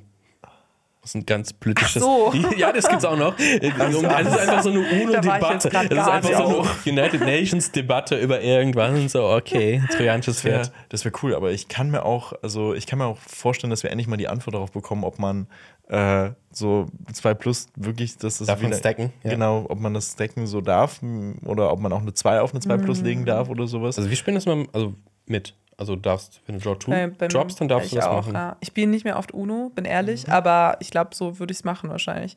Weil das ist ja sonst auch. Aber nicht mit den schwarzen Karten. Die darfst du nicht stacken. Ja, genau, weil das ist zu krass. Aber ich finde, sonst macht es ja mega Bock, Ja, nochmal so einen drauf ziehen zu. musst oder ja, der, die Person, die dir erste gelegt hat, es geht einmal rum und Das ist auch so ein klassisches Spiel, aber es funktioniert immer noch. Es gibt vorstellen, dass das Sequel auch Uno Reverse heißen könnte. es gibt ja hier Uno Reverse. Uno Reverse, diese Reverse-Karte. Ach so, ja, stimmt. Nee, es gibt, aber es gibt ja irgendwie ein neues Uno. Ne? Es gibt ja immer, wo wir bei Ausschlachten von Kommerzen, ne? nicht nur Monopoly gibt es ja in 20.000 Versionen und so. Auch Uno gibt es neue Versionen, wo, wo da zwei, die Karten zwei Seiten haben und da muss man das Deck irgendwie Ey, umdrehen. Das es ist gab super früher weird. einmal diese ein, so dieses eine nervige Kind, was so irgendwie so ein unnötig krasse Uno äh, Uno Extreme. Uno Extreme oder so Uno, Uno mech- Legacy. so mechanisches Uno, was so die Karten so raus Ja, irgendwie ja, so schießt. Ich war immer so, oh mein Gott, das macht gar keinen Spaß mehr. Oder auch so, so krasse Monopolies, wo ich immer so war. Ich habe Harry Potter Cluedo und das ist alles, wo- das ist mein Max. So mehr kriege ich nicht zu Weihnachten. Ich kenne klassisches Monopoly und dann habe ich irgendwann mal, äh, hat irgendwer so eine Version ausgepackt, wo du kein Bargeld machst, sondern alles mit so einer Karte bezahlst. oh, so. das war so scheiße. Und ich so, hä, wo ist denn da der Fun? Ich will Genau. Geld horten, Mann, und nicht die scheiß Dafür Kreditkarte gibt es dieses Spiel. Ja, Damit eben. man also sich einmal reich fühlen kann. Ja, eben. Wir, nicht. wir sind jetzt voll so diese, oh, früher war Früher alles alles besser. Früher war alles besser, wirklich. Ähm, ja, aber wenn es ein Barbie-Sequel geben würde, Greta Gerwig hat übrigens gesagt, dass sie aktuell keine Pläne dafür hat und eigentlich Danke. auch eher wahrscheinlich nicht dabei wäre, wenn es eines geben würde. Und das finde ich tatsächlich ziemlich gut. Ich finde es aber auch enttäuschend, wenn, also, wenn der irgendjemand von dabei wäre. Also ob jetzt äh, Ryan Gosling, Es Margot würde halt Robbie auch und keinen sowas. Sinn ergeben Also, eigentlich. nee, das muss nicht sein. Nee, würde ich auch nicht sagen. Und das, was Margot Robbie gesagt hat, ist ja auch eher so was, was du halt sagst im Interview. So ein bisschen. Es Richtig, gäbe, genau. es gäbe Möglichkeiten, natürlich gibt es Möglichkeiten für ein Sequel. Immer, ja. Aber ja, ich finde auch, wir können uns alle auf Richtig. Greta Gerwig einigen. So, aber Killian Murphy, der hat jetzt auch, äh, der wurde auch mal zu Barbie jetzt ein bisschen. Achso, ich dachte. Oppenheimer 2. Achso, oh, Oppenheimer 2 wäre stark. Ob, ob, Kalter Nach der Bombe. Krieg-Version. Die letzten zehn Jahre. ähm, äh, ne, ich wollte, ich wollte, ich habe gerade überlegt, wie man den zweiten Teil so einen Untertitel geben könnte. Oppenheimer Legacy. Jetzt knallt's richtig. Jetzt knallt's richtig.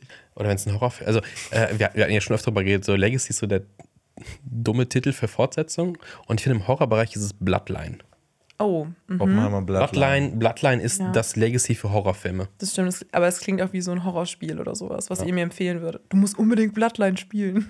Bloodline. Sorry. Richtig ausgelutscht, der Begriff. Es gibt Bloodline. Bestimmt gibt's Bloodline. Irgend, irgendwas mit Bloodline-Spiel klingt gerade. Aber Ja. auf jeden Fall. Ja. Killian Murphy. Ja, Cillian der Murphy. Gute. Der hat behauptet, jo, wenn das Drehbuch stimmt, ich wäre bereit, einen Ken zu spielen in, äh, in, einem, in einem Sequel von Ich Barbie. liebe Killian Murphy. Er ist großartig. unfassbar cool. Ja. Und das finde ich toll. toll. Und dann Ja. dann, dann würde man wahrscheinlich, äh, Entschuldigung, ähm, dann, wäre, dann wäre wahrscheinlich dieses Poster von Killian Murphy dann so, dieser Can äh, hat etwas zu viel Interesse an Atombomben.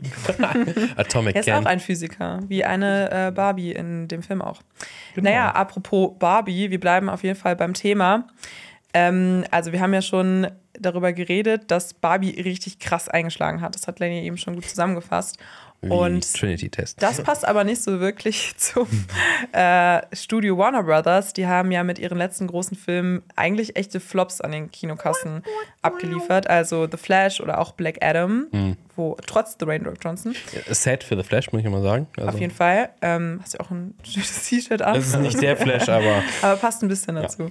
Naja, ähm, aber generell ist, kann man dann auch sagen, dass der Karrierestart von David Zaslav ziemlich holprig gewesen ist. Ähm, denn auch der Relaunch von HBO Max zu einfach nur Max wurde auch nicht so richtig positiv au aufgenommen.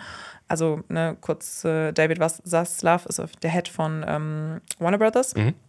Und im Januar diesen Jahres haben sich dann äh, David Zaslav und viele Executives bei Warner zusammengesetzt, um eine Strategie für Barbie zu kreieren oder zu entwickeln. Und dabei rumgekommen ist die sogenannte Operation Barbie Summer, wo ich auch gerne einfach dabei gewesen wäre, einfach wegen dem Titel, Ja. um aus Barbie ein erfolgreiches Kinoerlebnis zu machen. Und die erste Phase begann bereits im Dezember letzten Jahres, ähm, als man den ersten Teaser von Barbie vor Avatar von James Cameron, den zweiten Teil, gezeigt hat. Der hat ja alleine 2,3 Milliarden US-Dollar eingespielt und da merkt man auch schon, wie strategisch klug das war, den Film davor zu zeigen. Und dann gab es immer mal wieder neue Details, die veröffentlicht wurden und auch Material. Und das Publikum wurde so richtig angeheizt. Also es gab den Teaser, dann Poster von Barbie, also mit diesem This is This Barbie is, hm, hm, hm, äh, dann Trailer und ganz zum Schluss, eine Woche vor dem Start von Barbie, natürlich der I'm Just Ken Song, der auch viral gegangen ist. Und was wir hier in Deutschland nicht so richtig mitbekommen haben, ist, wie präsent Barbie auch im US-amerikanischen Fernsehen war.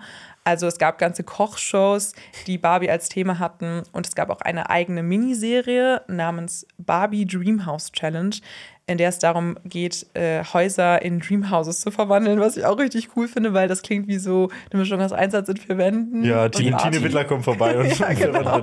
Alle, alles wird pink einfach. Das, ähm, Ich fände das toll. Also ich, wär, ich, wär, ich, hätte, ich hätte gerne teilgenommen. Ich hätte gerne, dass meine Wohnung Ich muss an- Barbie-fiziert wäre. war das bei, war das bei Switch? Tine, Tine Hitler Einmarsch in vier Wänden. Sorry. Alles klar. Ähm, und dann gab es zurück zu auch Barbie. Schnell mach weiter, schnell mach ein weiter. Co-Branding ähm, mit Barbie, hat natürlich auch unterschiedliche Kooperationen mit Modelabels, Barbie Frozen Joghurt, Barbie Airbnb. Barbie Airbnb?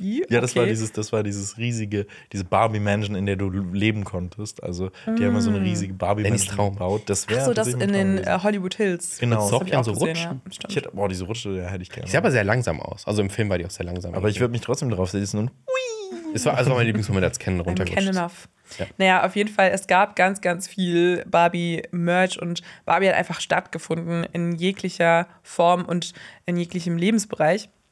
Und die Pressetour war auch sehr exzessiv und glamourös. Margot Robbie hat sich immer wie Barbie-Puppen angezogen. Ähm, es gab zahlreiche Interviews, in denen Ryan Gosling auch sehr auffiel, weil er noch in seiner Ken-Rolle war. Also dann, das hat man gemerkt, dass er, glaube ich, extrem viel Spaß auch einfach hatte während der Promotour. Und ähm, ja, diese gesamte Marketingkampagne soll dann weitaus mehr als das eigentliche Budget des Films dann zu diesem Erfolg auch beigetragen haben, was ich nachvollziehen kann. Also das hätte ich jetzt auch so analysiert. Das haben wir ja schon auch vorher mal erwähnt und auch in unserer Kritik und so. Wichtig ist aber auch vor allem die Tatsache gewesen, dass Greta Gerwig den Film inszeniert hat, also für Warner Brothers, ähm, weil sie dem Studio auch eine Sicherheit gegeben hat, dass der Film eben originell und besonders wird. Also das heißt jetzt auch mit einem möglichen Sequel und wenn sie nicht mehr dabei ist, ja, mal gucken, ob, also ich glaube nicht, dass das reproduzierbar ist, also dass es nochmal so stattfinden kann. Genau. Ähm, und das ist ein Analyst, der das alles beigetragen hat, der heißt Jeff Bock. Richtig Bock auf den Film. Ja, ja, der hat auch Bock auf Greta Gerwig. Ähm, also nicht, nicht in so einem komischen Sinne, sondern. okay, Äh, okay, okay. sorry. Auf Nein, die das meine ich Kreativität nicht. von. Auf die Kreativität von Greta Gerwig. Ähm, genau, der hat nämlich auch gesagt, wenn wir schon keine wirklich originellen Filme haben können, dann sollten wir wenigstens Filmschaffende finden, die bekannte IPs in etwas Frisches mit, ein, mit einem eigenen Stil verwandeln können. Also die IPs sind die Filmschaffenden. Ähm, genau, diese IP-basierten Filme wie Barbie können zu großen Hits werden, wenn man den Filmemachern eine Stimme gibt. Das Publikum wird darauf ansprechen. Ist das nicht das, was wir bei Filmen schon immer geschätzt haben? Kluger Kopf. Ja. Danke dafür. Der Bock. Der hat Ich ziehe auch wieder meinen Hut. The Bock on the Rock. Oh. Könnte, Oh, könnte Bock Titel and dieser, Rock, das dieser ist eine Podcast-Folge Krimiserie. sein. Bock on Rock könnte Ja, Bockrock tatsächlich. ist eine Krimiserie auch, glaube ich. Oder Lenny Bock. Ist, Lenny ist das Bock. ein Mittelname für, dein, Lenny- für Lenny deine Bock. Lenny the Wrestling-Karriere? Bock. Lenny the Bock mit. Das klingt aber auch, Bock. das wäre auch lustig wegen, wie, weißt du, wie so das Tier Bock. Oder ein komplett neuer Name, Bock Snackert. Box Boxen. Die Leute wissen noch nicht mehr, warum ich Snackert heiße. Ja, Ja, das snackt. stimmt. Es Wir ist- haben, okay, kurz zur Erklärung. Lenny ist ja ein Snack-Konnoisseur und ein Softdrink-Konnoisseur. Und ähm, seitdem hat, hat er das ein bisschen etabliert, dass er Snack genannt werden will. Dann hat es erst keiner äh, gemacht. Und äh, jetzt Dann hat er es uns äh, Gewalt angedroht. Richtig, genau. Nennt, nennt, nennt, Nenn mich Snackart. nennt, nennt mich bitte so. Aber es ist, ich weiß nicht, ist auch irgendwie immer traurig, wenn man, wenn man so einen Namen selber etablieren möchte. Ich wurde auch von Alper gefragt, wo- hast du dir den ausgedacht? Wo wirst du so genannt? Ich so, ja, ich werde so genannt. Wir können doch jetzt ab sofort was anderes sagen. dass Bock. das so ein Running Gag ist Genau, und das dass ist ja- ich den dir gegeben habe bei irgendeinem richtig lustigen Dass wir Abend. das in dem Podcast sagen. Richtig, genau. Millionen von Leute wissen jetzt Genau. Auch Dwayne The Rock Johnson wird es jetzt wissen. Ja, The Rock hat sich doch auch selber so genannt, bestimmt, oder? Jetzt muss ich wieder nachgucken, jetzt habe ich es behauptet. Und dann kommt so, nein, sein Bachelorvater hat ihn so genannt, weil seine Bachelorarbeit so Die knallhart war, war. die war so. Glaub, glaubt ihr, dass The Rock sein, seine Bachelor bei den Steinen gemeißelt hat? Oh Gott. Wahrscheinlich. Oh Gott, oh Gott, oh Wahrscheinlich. Gott, oh Gott. Ähm, aber seid ihr so, um jetzt nochmal auf das Marketing vielleicht zurückzukommen, seid ihr so genervt davon, dass das so viel Marketing hatte? Habt ihr das mitbekommen oder wie seht ihr das? Äh, da, dadurch, dass wir hier nicht so viel davon mitbekommen haben, fand ich es okay. Ich fand es großartig. Also auf der einen Seite fand ich was mich abgeholt hat, ist der, ich glaube, es war der zweite, nee, es war der erste Trailer mit äh, 2001, ja. was leider auch das Opening des Films ist. Ich finde, Spoiler.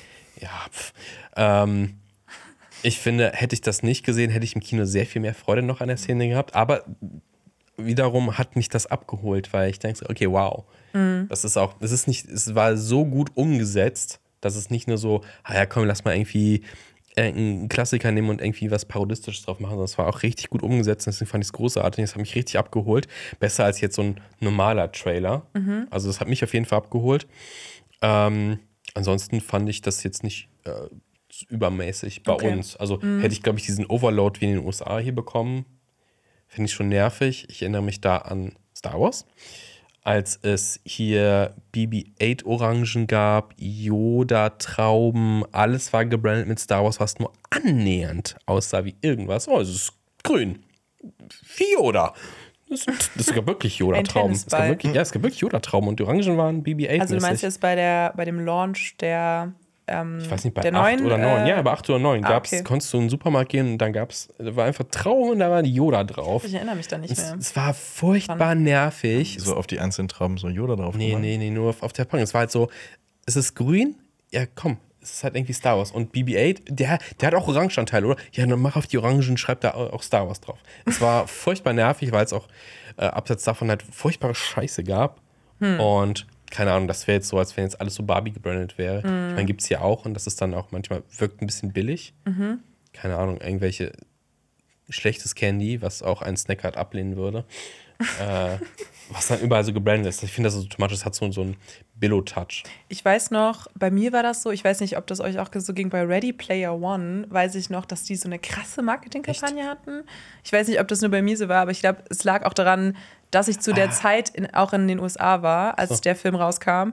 Und das, da habe ich noch mal gemerkt, wie krass anders das auch da ist. Also ich habe das schon auch in beiden Ländern so ein bisschen mitbekommen, aber ich weiß noch, dass ich am Times Square war und da war so ein riesiges, also so, ne, das ist natürlich auch klassisch für Times Square, aber da war so ein riesiges, also drei riesige Plakate von Ready Player One und das war überall. Also ich hatte das Gefühl, du konntest nicht durch New York zum Beispiel laufen, ohne äh, 40.000 ähm, so riesige Leinwände von dem Film zu sehen. Und da wurde dann auch voll mit diesem Nostalgie-Element von diesen 80er Jahren gespielt und auch mit diesen Dingern, die auch, äh, Dingern, die, die Dinge, die dann auch in den Film inkorporiert wurden, die, glaube ich, dich auch überzeugen sollten, oh, da, keine Ahnung, wird das und das erwähnt, was ich noch aus meiner Kindheit kenne und deswegen soll ich, sollte ich in den Film gehen.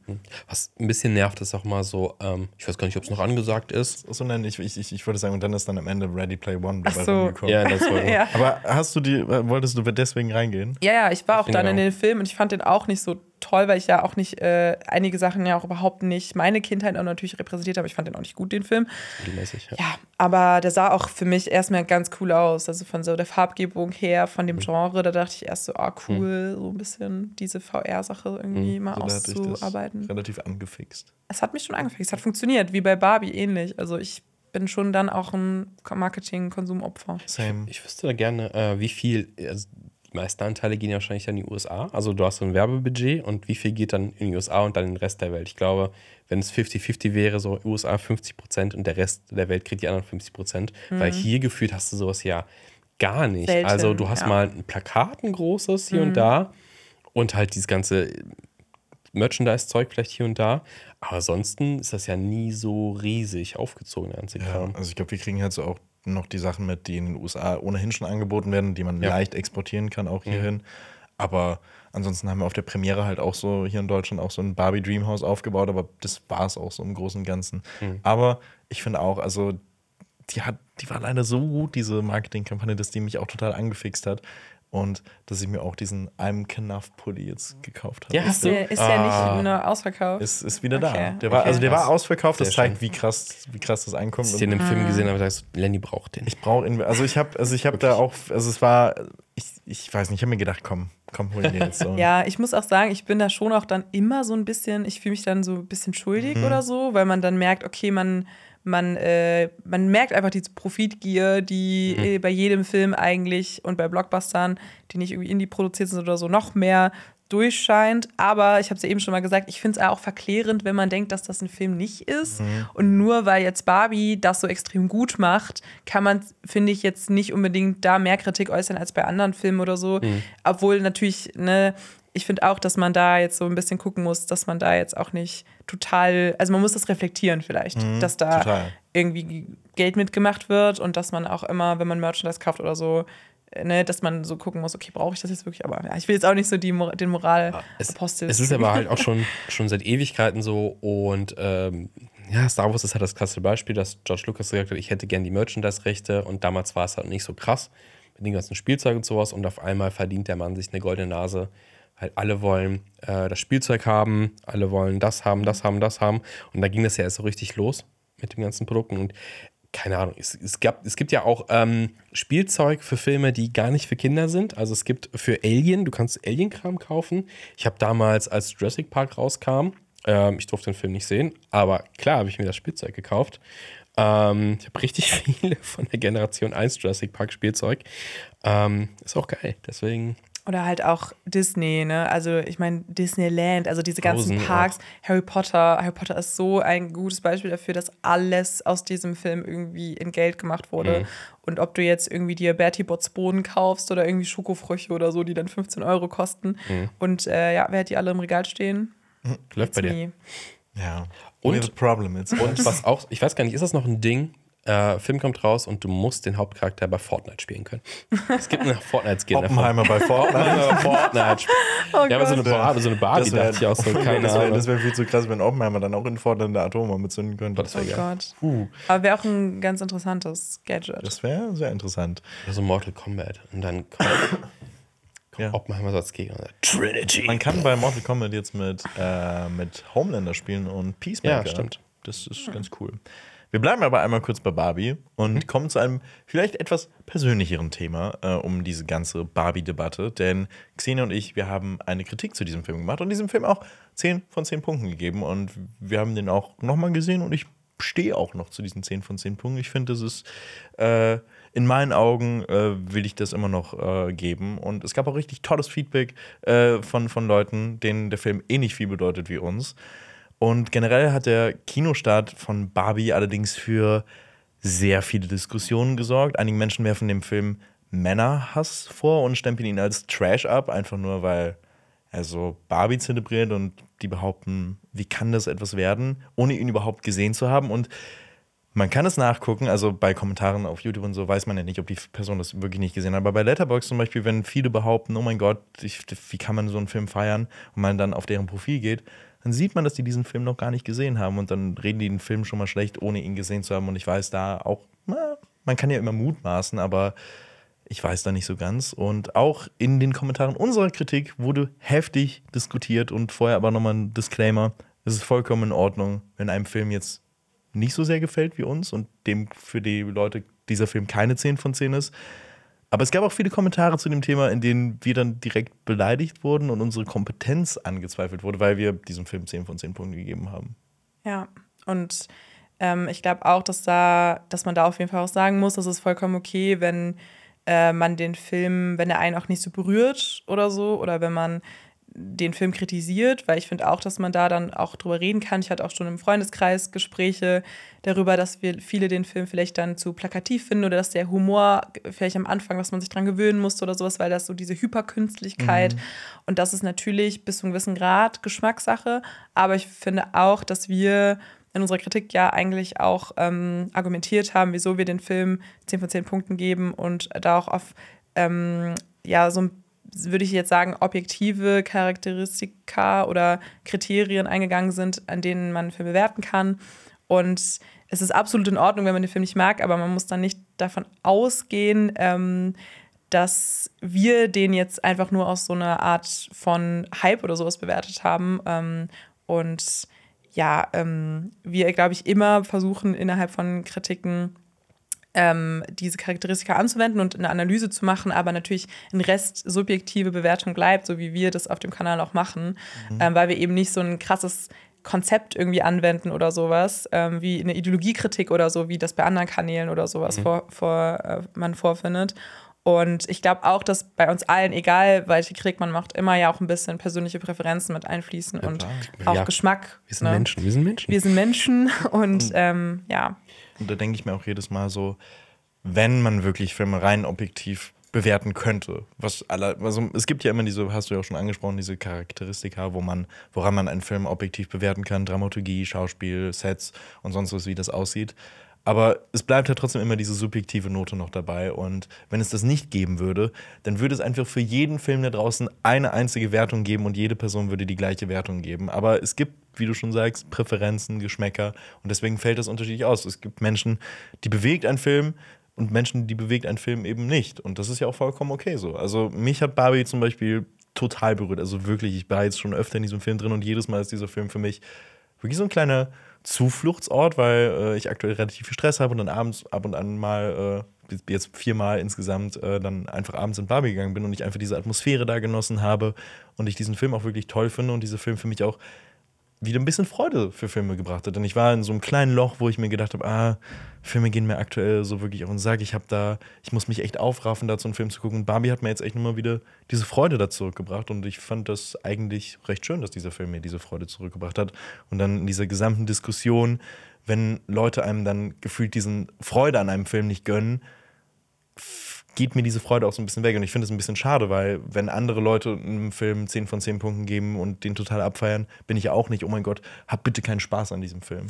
Und ich glaube auch, dass man, also dass ich ich habe jetzt die Kommentare, weil ich versuche, das auch eigentlich nicht mehr zu machen, die zu lesen, aber ich habe auch schon mitbekommen, dass es dann äh, ne, auch sehr, sehr so ähm, hässliche äh, Kommentare gab, die dann auch, ne, glaube ich, direkt sehr schnell dann bei uns vielleicht sogar noch mehr, ich werfe diese These jetzt einfach mal in den Raum, ähm, direkt sagen, hey, ähm, ihr seid irgendwie weniger etabliert oder sowas oder ähm, ihr habt irgendwie weniger Kompetenz oder so, was ich dann immer schon krass finde. Und da würde ich schon auch nochmal appellieren, dass wir dann natürlich auch irgendwo dahinter stehen und dass wir auch mitkriegen, dass man da vielleicht nochmal so merkt, ähm, dass wir das auch vielleicht lesen oder so und uns das dann auch irgendwie belasten kann. Ähm, und ich glaube auch, dass das dann ähm, ja ein bisschen ungerechtfertigt ist, wenn man ja nie in unseren Schuhen steckt, zum einen und hier sitzen muss und den Film bewerten muss. Und auch, dass ähm, diese Skala von 1 bis 10 natürlich auch aus einem Grund bis 10 geht. Und ich finde auch, das ist dann immer ein bisschen dieses, so wie bei Jura, dass du so diese ganz, ganz guten Noten die vergibst, weil die ja so krass sind. Und deswegen ist es nur realistisch, dass du bis, keine Ahnung, ich kenne mich noch nicht so gut aus, aber ich kenne das, weil eine Freundin von mir Jura studiert und die sagt halt immer, es gibt diese zwei bis drei besten Noten, die werden nie vergeben. Ja, es, äh, bei Jura ist die 3 die 1. Genau, die 3 die 1. Befriedigend, Jura befriedigend ist top. Und ich, Ja. das erinnert mich dann manchmal immer daran, weil ich glaube, immer Leute sich nicht so richtig trauen, diese 10 von 10 Punkten zu vergeben, wo ich mich dann schon immer frage, wieso? Weil es gibt wirklich für mich Filme neben Barbie auch, die für mich eine 10 von 10 sind und das würde ich auch sagen. Und das sind auch nicht nur alles Filme jetzt, die, ähm, wo man jetzt vielleicht klischeehaft oder sowas denken würde, ach ja, die sind jetzt hier im Hype und ähm, nach einer Woche siehst du das ganz anders. Und ja, ich glaube, ähm, das sollte man sich vielleicht auch nochmal vor Augen führen. Ich finde sowieso, also das Thema Filmkritik ist eine komplexe Sache. Die Leute schreiben immer sehr nach Objektivität. Die kann niemand 100% garantieren, wie du schon gesagt hast, Lenny. Es gibt, es gibt ein paar Messinstrumente dafür, aber Geschmack, Erfahrung etc. ist wirklich, es, ist, es gibt, wie viele Menschen haben wir gerade? Acht Milliarden. Es gibt acht Milliarden verschiedene Interpretationen für den Film, beziehungsweise Wahrnehmungen für so einen Film theoretisch.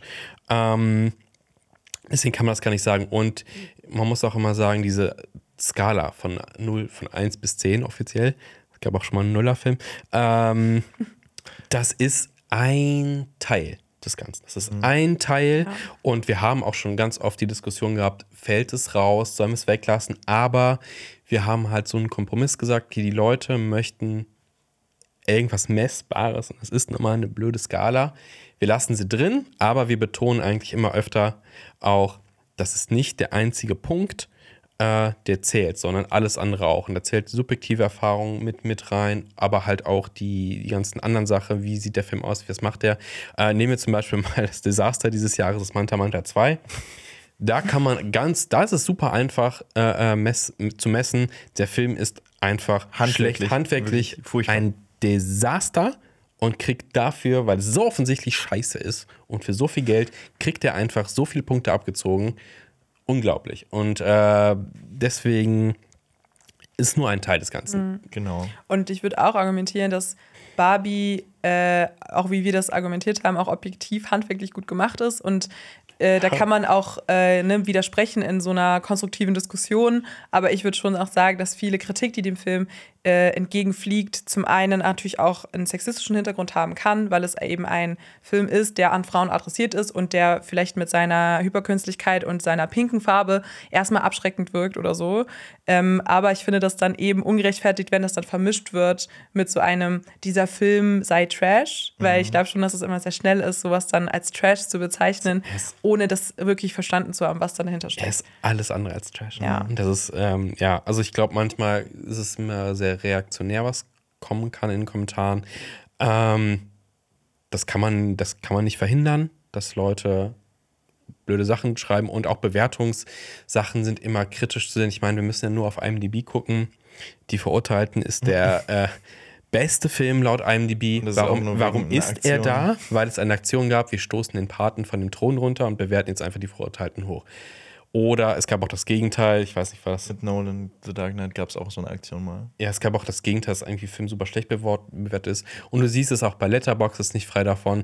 Bevor ein Film rauskommt, kriegt er erstmal von, von Fanboys, Fangirls erstmal volle Punkte, egal. Ne? Und es ist halt. Ja, und das schreiben auch viele Leute unter Kritik. Oh, jetzt gucke ich gar nicht, mach mir ein eigenes Bild. Ja, das sagen wir auch nicht. Wir sagen nicht, ähm, hier ist eine Kritik, guck den Film nicht, weil wir sagen, der ist kacke, sondern das ist eine Einschätzung von uns. Das hat objektive äh, Anteile und auch subjektive Anteile. Und es ist eine Einschätzung des Films. Ja. So von wegen, ey, viele Leute haben nicht so viel Zeit ins Kino zu gehen und vielleicht auch nicht das Geld zu sagen, okay, es gibt eine Riesenauswahl, was ist was für mich? Ich finde, Kritiken ist immer so, für wen ist dieser Film? Ist der was für dich? Oh, und hier ist unsere Einschätzung dazu. Ähm, und stehst du auf schlecht geschnittene Filme? Ste- Stehst du auf, stehst du auf Kackhaufen der Film? Dann gehen Manta unter zwei. Kannst du gerne machen, wenn dich das interessiert. Wenn du es abfeierst, ist auch okay. Ähm, kommt natürlich auch so ein bisschen an, wie sehr man Filme schätzt. Ich meine, es ist so, als wenn ich ins Museum gehe und ich bin jetzt kein Kunsthistoriker, ich kann mir ein Bild angucken und sagen, finde ich schön, finde ich nicht so schön. Wenn ich mehr über den Hintergrund des Bildes wüsste, ähm, so, warum hat der Maler, die Malerin das und so gemacht, wird es vielleicht interessanter, wird es vielleicht besser. Und das ist bei jedem Thema so. Und nur weil Film halt so ein Mainstream-Ding ist, wo jeder kann ins Kino gehen, jeder kann einen Film streamen und sonst irgendwas, je mehr du weißt, desto besser ist es. Und wenn du bei den Hintergründen von Barbie mehr weißt, desto besser. Und bei Oppenheimer gilt das auch so. Wenn du diese ganzen Hintergründe weißt, wird dieser Film noch besser. Klar kannst du in Manta Manta gehen und sagen, "Ha, geiler Humor, richtig gut. Ja, kannst du machen. Wäre jetzt nicht meine Sache. Und das ist alles persönlich subjektive Meinung. Und ich glaube auch voll gut zusammengefasst, danke Marius. Und ich finde auch, dass ähm, ich auch dir dazu stimme, dass ich ähm, da bei meiner Punktzahl bleibe und vor allem auch äh, dann gestern auch nochmal in dem Film war und ich wirklich auch nochmal appellieren kann. Und das ist auch wieder jetzt eine Empfehlung, aber so geht, lasst euch auf diesen Film vielleicht ein und nimmt dann irgendwie das meiste davon mit und lasst euch vielleicht auch auf diese Plakativität ein, weil ich auch argumentieren würde, dass das eben zu dieser Künstlichkeit von Barbie dazugehört. So, weil dieser Film ist extrem laut und er ist eine Komödie, die so lustig ist und so gut funktioniert und eben kein Arthouse-Drama und deswegen kann man es auch nicht unbedingt mit Oppenheimer vergleichen.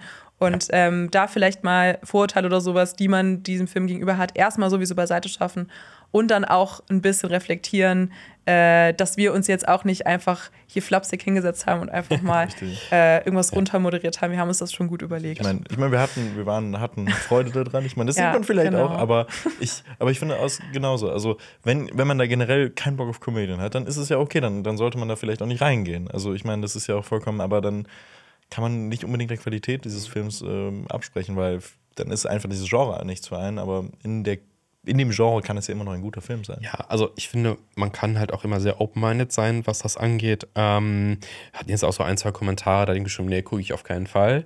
Oder sowas. Und dann habe ich drunter kommentiert, verpasst du halt einen der Filme des Jahres, definitiv. Also für mich jetzt vielleicht nicht der allerbeste des, des Jahres insgesamt, aber Top 3 momentan, auf jeden Fall. Äh, und ich denke so, ja, hätte ich im Vorhinein auch nicht gedacht. Also ich bin in Barbie reingegangen und dachte, hey, der erste Trailer ist cool, aber ist das auch der Ton des Films? Weil Trailer können definitiv lügen. Ähm, und ja, ich bin super positiv aus diesem Film rausgegangen Ja. und denke so, krass. Ähm, ich bin ja auch kein, zum Beispiel kein, kein Rom-Com-Fan, aber hier und da gibt es durchaus äh, einen geilen Film. Ich mag überhaupt nicht Disney-Kitsch-Gesänge und habe so ein bisschen, ah, Musicals muss nicht sein. Trotzdem, La La Land ist großartig, die Gesangsszenen in, in Barbie sind toll. Äh, es gibt in fast jedem Genre einen Film, wo ich sagen würde, der ist geil, der ist cool. Auch bei Musicals gibt es erschreckend viele, die ich gut finde. Obwohl ich generell sagen würde, ist nicht mein, überhaupt nicht mein Genre. Mein Genre. Und ich finde halt, das ist jetzt absolut meine Meinung nur, wenn man sagt, man ist Filmfan, dann finde ich, gehört auch dazu, zu sagen, ich gucke auch mal was anderes. Wenn man sagt, ey, ich gucke nur Horrorfilme, ist okay. Äh, aber dann, wenn man sagt generell so, boah, Filme sind mein Ding, ey, dann guckst du eigentlich auch in jedes Genre mal rein. Und ich glaube auch, dass man vielleicht ein bisschen äh, da im Hinterkopf auch nochmal haben muss, wie dieser Film auch ähm, die Filmschaffende und generell Filmhistorie wertschätzt, weil er auf jeden Fall auch aus der Branche kommt. Also er, er, er zitiert mehrere Filme, die auch schon weit zurückliegen. Da sind wir auch drauf eingegangen in unserer Kritik und so. Und ähm, ja, ich glaube, da ist da auf jeden Fall mehr Substanz, als man dann vermeintlich auch kritisiert, vielleicht von einigen Stellen. Und ähm, voll, ich bin da richtig bei dir, dass ich da auch manchmal denke, ähm, nee, jetzt weiß ich nicht mehr, was ich sagen wollte. Auch mal was anderes gucken. Genau, auch mal was Ja, anderes genau. gucken. Und, ah ja, genau, ich wollte noch mal kurz darauf eingehen, weil ich auch gemerkt habe, dass dieser Film krass vielen Leuten was bedeutet, als ich gestern noch mal im Kino saß Mhm. und auch mit meinen Freundinnen darüber geredet habe, aber auch mit, mit Kumpels von mir. Man hat selten, also ich habe selten so viel gelacht und gleichzeitig geweint im Kinosaal. Und ich weiß nicht, ich habe schon das Gefühl, dass dieser Film so viel in Leuten auslöst, ob es jetzt irgendwie negative oder positive Gefühle sind. Und das alleine sollte man ja auch mal Mhm. wirklich hervorstellen, weil das so selten passiert. Und ja, deswegen ähm, Mhm. mal als Finale, Ja. Finalsatz vielleicht. Ich kann, ich kann da auch nur mit dem Finanzsatz gleichziehen. Also ich sehe auch irgendwie auf Social Media so viel, so viele Frauen, die in diese, die, die wirklich so ganze Romane darüber schreiben, wie viel ihnen dieser Film bedeutet. Und ich finde es so toll, das zu sehen. Und ich finde auch, dass dieser Film wirklich kein Männerhass ist. Ich finde, dieser Film Absolut nicht. reicht Nee. Männern die Hand Also- und zeigt auch deren Perspektive. Und, und ich finde, das ist ja auch super toll, dass dieser Film genau das schafft und nicht das einseitig macht.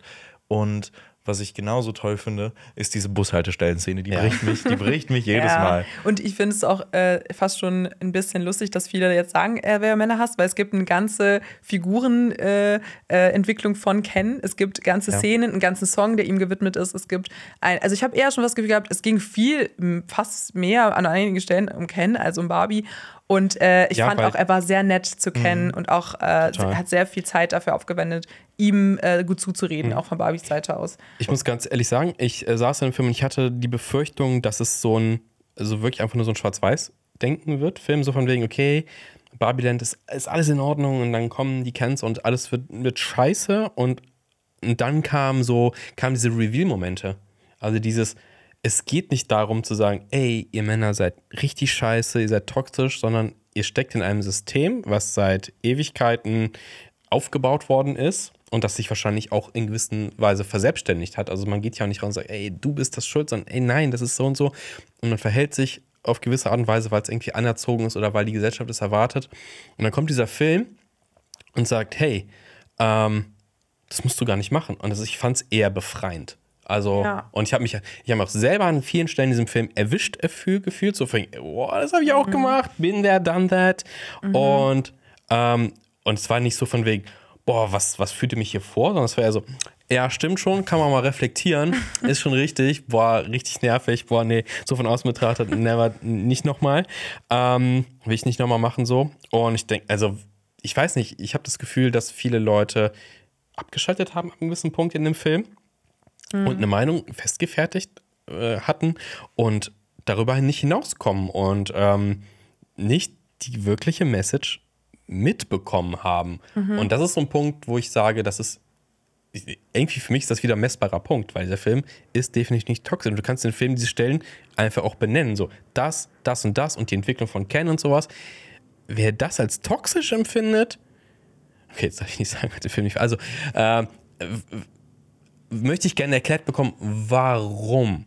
Also klar, er Ja. baut damit auf und aber es geht nicht um Männer, es geht ums System. Und, Und- das ist so, ja. Leute, Leute, das ist doch so sitzt- klar. Man sitzt im selben Boot und ich glaube, die Argumentation, wenn es jetzt umgedreht wäre, dann wäre, äh, dann wäre der Film irgendwie äh, total problematisch und so. Und ich denke mir so, ja, aber ich glaube, das ist ja gerade der Punkt, weil wir eben in einer in einer patriarchalen Welt leben, wo es genau diese, ähm, diese Umgedrehtheit, also wenn man das dann ähm, sozusagen versucht in filmischer Form, dann hat das nicht dieselbe Aussage. Es ist genauso wie wenn du sagst, so ja, wenn jetzt weiße Personen unterdrückt werden oder sowas, dann wäre das ja auch nicht okay, so nach dem Motto. Ja. Ähm, nee, warte, andersrum. wenn wir, also wenn man sozusagen argumentiert immer aus dieser Perspektive, dann ist es so, wir leiden aber gerade nicht darunter. Also so Männer werden nicht von Frauen unterdrückt, sondern es ist wirklich in der Realität Genau. andersrum. Es, es könnte, So. wenn wir in diesem Multiversumsgedenken vom MCU oder sonstigen bleiben würden, ja, es könnte auch genau andersrum sein. Also es könnte auch sein, dass es, es könnte eine Welt sein, in der Männer von Frauen unterdrückt werden. Es könnte eine Welt sein, in der äh, äh, Weiße äh, äh, unter, unter anderen äh, Menschen irgendwie gelitten haben sowas. Dann wäre es aber so, aber so ist es nicht. Ja, genau. Und das ist so der ja. Punkt. Und es geht auch nicht darum, das Individuum für dazu schämen, weil klar, der weiße Dude, der irgendwie was, der kann er auch nichts dafür, dass er halt so und so ist, aber er kann halt schauen, was macht das, weil habe ich Privilegien oder sowas und dieses ganze Ding. Es geht nicht darum, sich in die Ecke zu stellen und zu sagen, boah, ich schäme mich dafür, was ich bin, sondern dass man, dass wir alle miteinander irgendwie was hinkriegen, Ja. dass wir irgendwie auf eine Stufe kommen. Und dazu gehört dann halt auch irgendwie auch ein bisschen reflektieren. Und wenn ich Sachen aus einer Selbstverständlichkeit machen kann, dann kann ich auch mal kurz hinterfragen, gilt das für alle? Mhm. Also, man sitzt alle im selben Boot so ein bisschen. Und Ja. ich glaube auch, es geht eben um das System und auch Männer sind genauso Opfer davon äh, wie Frauen und auch In einer was anderen, in, in in einer anderen Dimension. Form, genau. Aber es ist, geht ja auch viel um toxische Männlichkeit auch und sowas. Und ja, und ich finde auch, dass man da ähm, einfach so einen offenen Dialog drüber führen sollte. Und Ja. ja. Ja, ich finde, abschließend kann man dazu High School Musical zitieren. We're all in this together. Und äh, ich finde einfach die Tatsache, dass diese Diskussion äh, mit Männerhass überhaupt existiert, zeigt, dass es diesen Film geben muss. Und Ja. ja, Ja, ich habe auch von der anderen Ecke viel gehört, dass der Film zu, zu plakativ mit, also und zu unnuanciert, zum Beispiel mit feministischen Themen zum Beispiel umgeht. Und ich habe das auch so empfunden an ein, zwei Stellen, dass das sehr plakativ einem so ein bisschen Tell, nicht Show so mäßig ähm, entgegengeschrien wird. Aber dann habe ich auch wieder auf der anderen Seite gedacht, ich glaube, man kann auch mal dem Film äh, also weniger ähm, Kritik dem gegen äußern, sondern eher auch wertschätzen, dass ein sehr, sehr Mainstream-Blockbuster feministische Themen wirklich auf die große Leinwand packt und auch nochmal ähm, vermittelt an Personen, die noch nicht so viel Kontakt damit hatten. Und auch dann zu sagen, hey, dieser ganze Gegenwind, der dann da kommt und der wirklich den Film als Männerhass versteht, bestätigt eigentlich nochmal, dass man so eine Perspektive nochmal gebraucht hat. richtig. Und ich meine, es gibt, es gibt ja wirklich, es existiert keine Perfektion. Und man, man ist, ne, also der Film hat ja auch durchaus seine Schwächen. Zum Beispiel, ich finde diesen Feed-Gag, Flat-Feed-Gag, finde ich furchtbar. Fand ich aber, fand ich aber schon, auch schon im Trailer nicht schon, so gut. schon ganz ja. schlimm. Und, Aber das ist so ein Gag im, im, im gesamten Film. Und ansonsten gibt dieser Film mir halt auch so viel auf so vielen Ebenen, dass ich dann immer noch bei der 10 von 10 bin. Ja. Okay. Aber ob die Wochenstarts dieser Woche auch eine 10 von 10 werden, das ist die, das ist die andere sehen. Frage. Denn diese Woche startet unter anderem Geistervilla im Kino. Und ich frage mich, was ist das? Also, wa warum, warum ist irgendwie so jetzt diese, diese Sommersaison irgendwie so Horrorsaison geworden? Also, so, ich finde, Geistervilla passt so irgendwie mehr so für einen für einen Oktober. Oktober. Für einen Schocktober. Wo ein paar Horrorfilme, die dieses Jahr rausgekommen sind, passen durchaus Da reden, Sommer. da reden wir auch gleich noch drüber ein. Ähm, auf jeden Fall, Geistervilla startet, äh, diese, ist diesen Woche Donnerstag gestartet und ist eine Horrorkomödie von Disney, Yay. die auf einem Ride von Disney basiert. Wer hätte es äh, gedacht?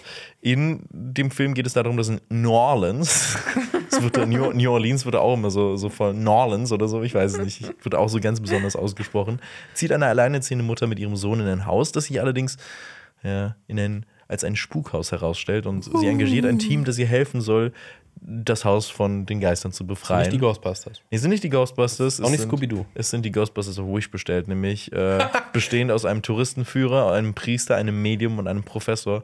Und die werden alle verkörpert von Lakeith Stanfield, von Owen Wilson, Tiffany Haddish und Danny DeVito. Aber ansonsten ist, ist dieser Cast auch generell, warte, es, es geht noch Ja. weiter. Rosario Dawson spielt mit.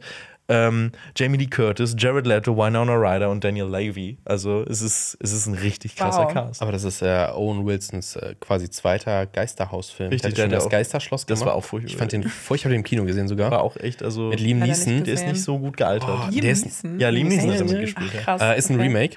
Ähm, ich, boah, nee, ähm, boah, ich finde die Hauptrolle richtig nervig. Also da gibt es so dann Entwicklungen mit, oh, äh, doch irgendwie hängt alles zusammen, so mit der Geschichte des Hauses und super nervig. Aber Spoiler, Owen Wilson wird einfach der Kopf abgeschlagen.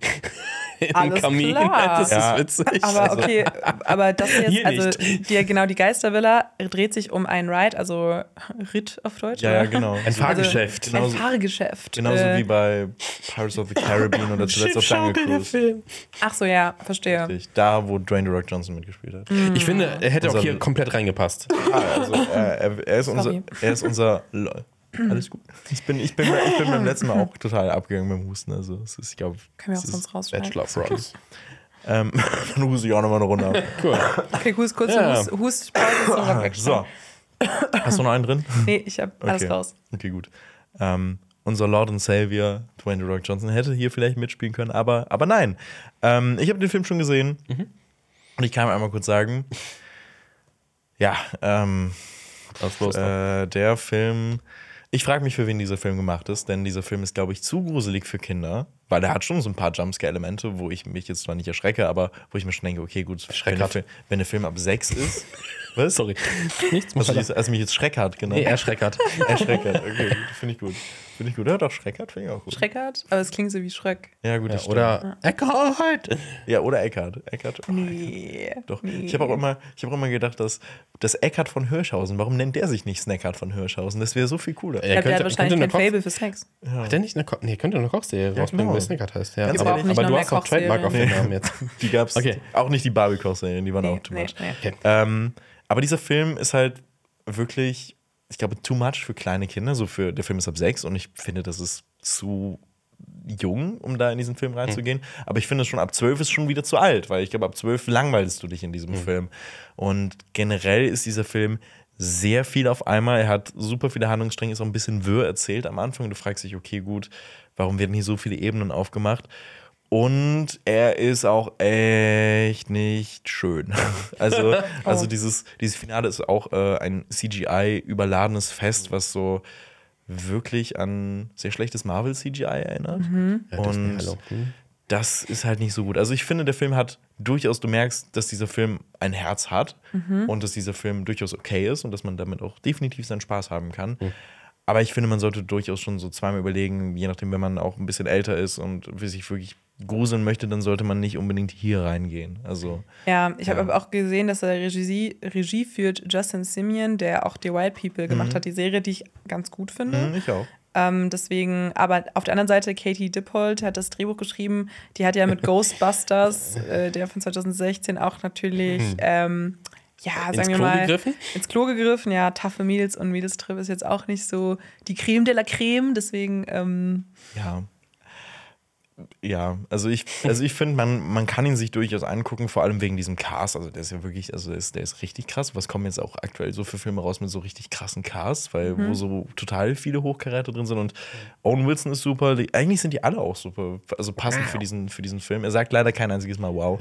Ähm, das Danny ist DeVito ist dabei, das ist ja auch krass. Ähm, ne? ja, Danny DeVito spielt so ein aber du würdest jetzt sagen, okay, jetzt keine unbedingte Empfehlung. Nee, also ich glaube, wenn, wenn, wenn man als Familie da reingeht und dann auch wirklich dann, dann Eltern mit ihren Kindern dann da reingehen und dann wissen, okay, gut, wir sind jetzt für die da, wir können die dann so, weiß ich nicht, beschützen vor diesen Jumpscares. Ich glaube, dann könnte das ganz interessant werden, aber ich glaube wirklich, so für ganz kleine könnte das schwer werden, aber auch für Ältere, ich glaube, die können sich wirklich da drin langweilen. Ja.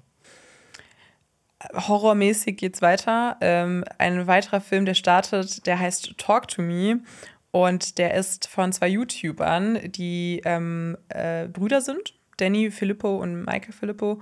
Und die sind Betreiber des Channels Raka Raka. Ich weiß nicht, ob ihr den kennt. Hm, Ich habe da mal reingeguckt, nachdem Okay. ich, Ja, nachdem, ich erfahren habe, so, die haben auch so, Ich habe kein Abo da gelassen. Hast du kein Abo da die, gelassen? haben, Okay. die machen so Sketche auch, so mit, Okay. mit, mit Marvel-Figuren und, und sowas auch. Also, ja, das sind Die richtige haben- Racker. Die Ja. haben auch mal so eine Horrorparodie gemacht, ja, auch über Horrorfilme. Das habe ich mir Mhm. dann auch angeguckt im Nachhinein, weil Das mich ist das witzig. interessiert hat, weil ich so war, okay, die, die, die persiflieren das Horrorgenre und dann machen sie selber einen. Und das fand ich dann ganz spannend.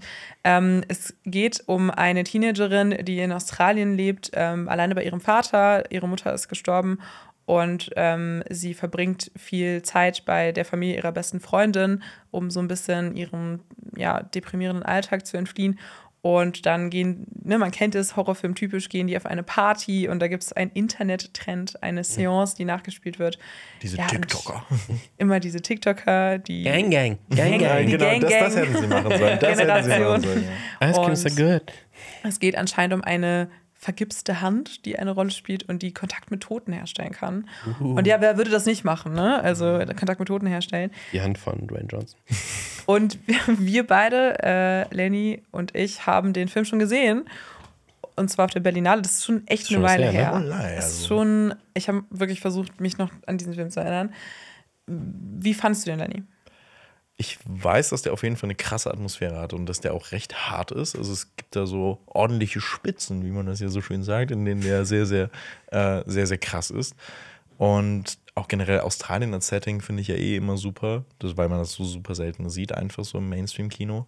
Und ja, ich finde, der ist wirklich hart und äh, der wird ja auch von sehr vielen als so der krasse Horrorfilm überhaupt beschrieben. Ich würde persönlich jetzt nicht so, äh, nicht so weit gehen, aber ich finde auf jeden Fall, dass es ein sehr, sehr gelungener Mhm. Horrorfilm ist. Der wird auch in den USA von A24 auch vertrieben. Also Ja. die haben ja eher anscheinend so einen, so einen guten Riecher für, für gute Horrorfilme. Manchmal. Nein, also es, hä- wird, es, häufig, ist, es, ist, ist Hallo. inzwischen ein bisschen viel ähm, Ja. Mittelmäßiges dabei. Ich fand den Trailer von dem Film aber gar nicht so schlecht. Also, ähm, der wirkte auch schon sehr atmosphärisch. Also, Ja, auch wenn es so dieses Klischee, das ist halt ja super klischeehaft. Ne? Aber was ja, meinst- aber das, genau, ich Was wollte nämlich du? auch noch sagen, dass ich den sehr positive Erinnerung hatte, weil es eben so eine klassische Geschichte ist, aber weil dann mehr dazu kommt. Also Hm. es geht, es wirkt erstmal wie so diese ne, Teenager, die irgendwie rumspielen, dann weckt man irgendwie einen Dämon oder irgendwie einen Geist oder so. Ähm, das ist ja auch diese klassische Possession-Geschichte, also dass jemand Besitz ergriffen wird von etwas.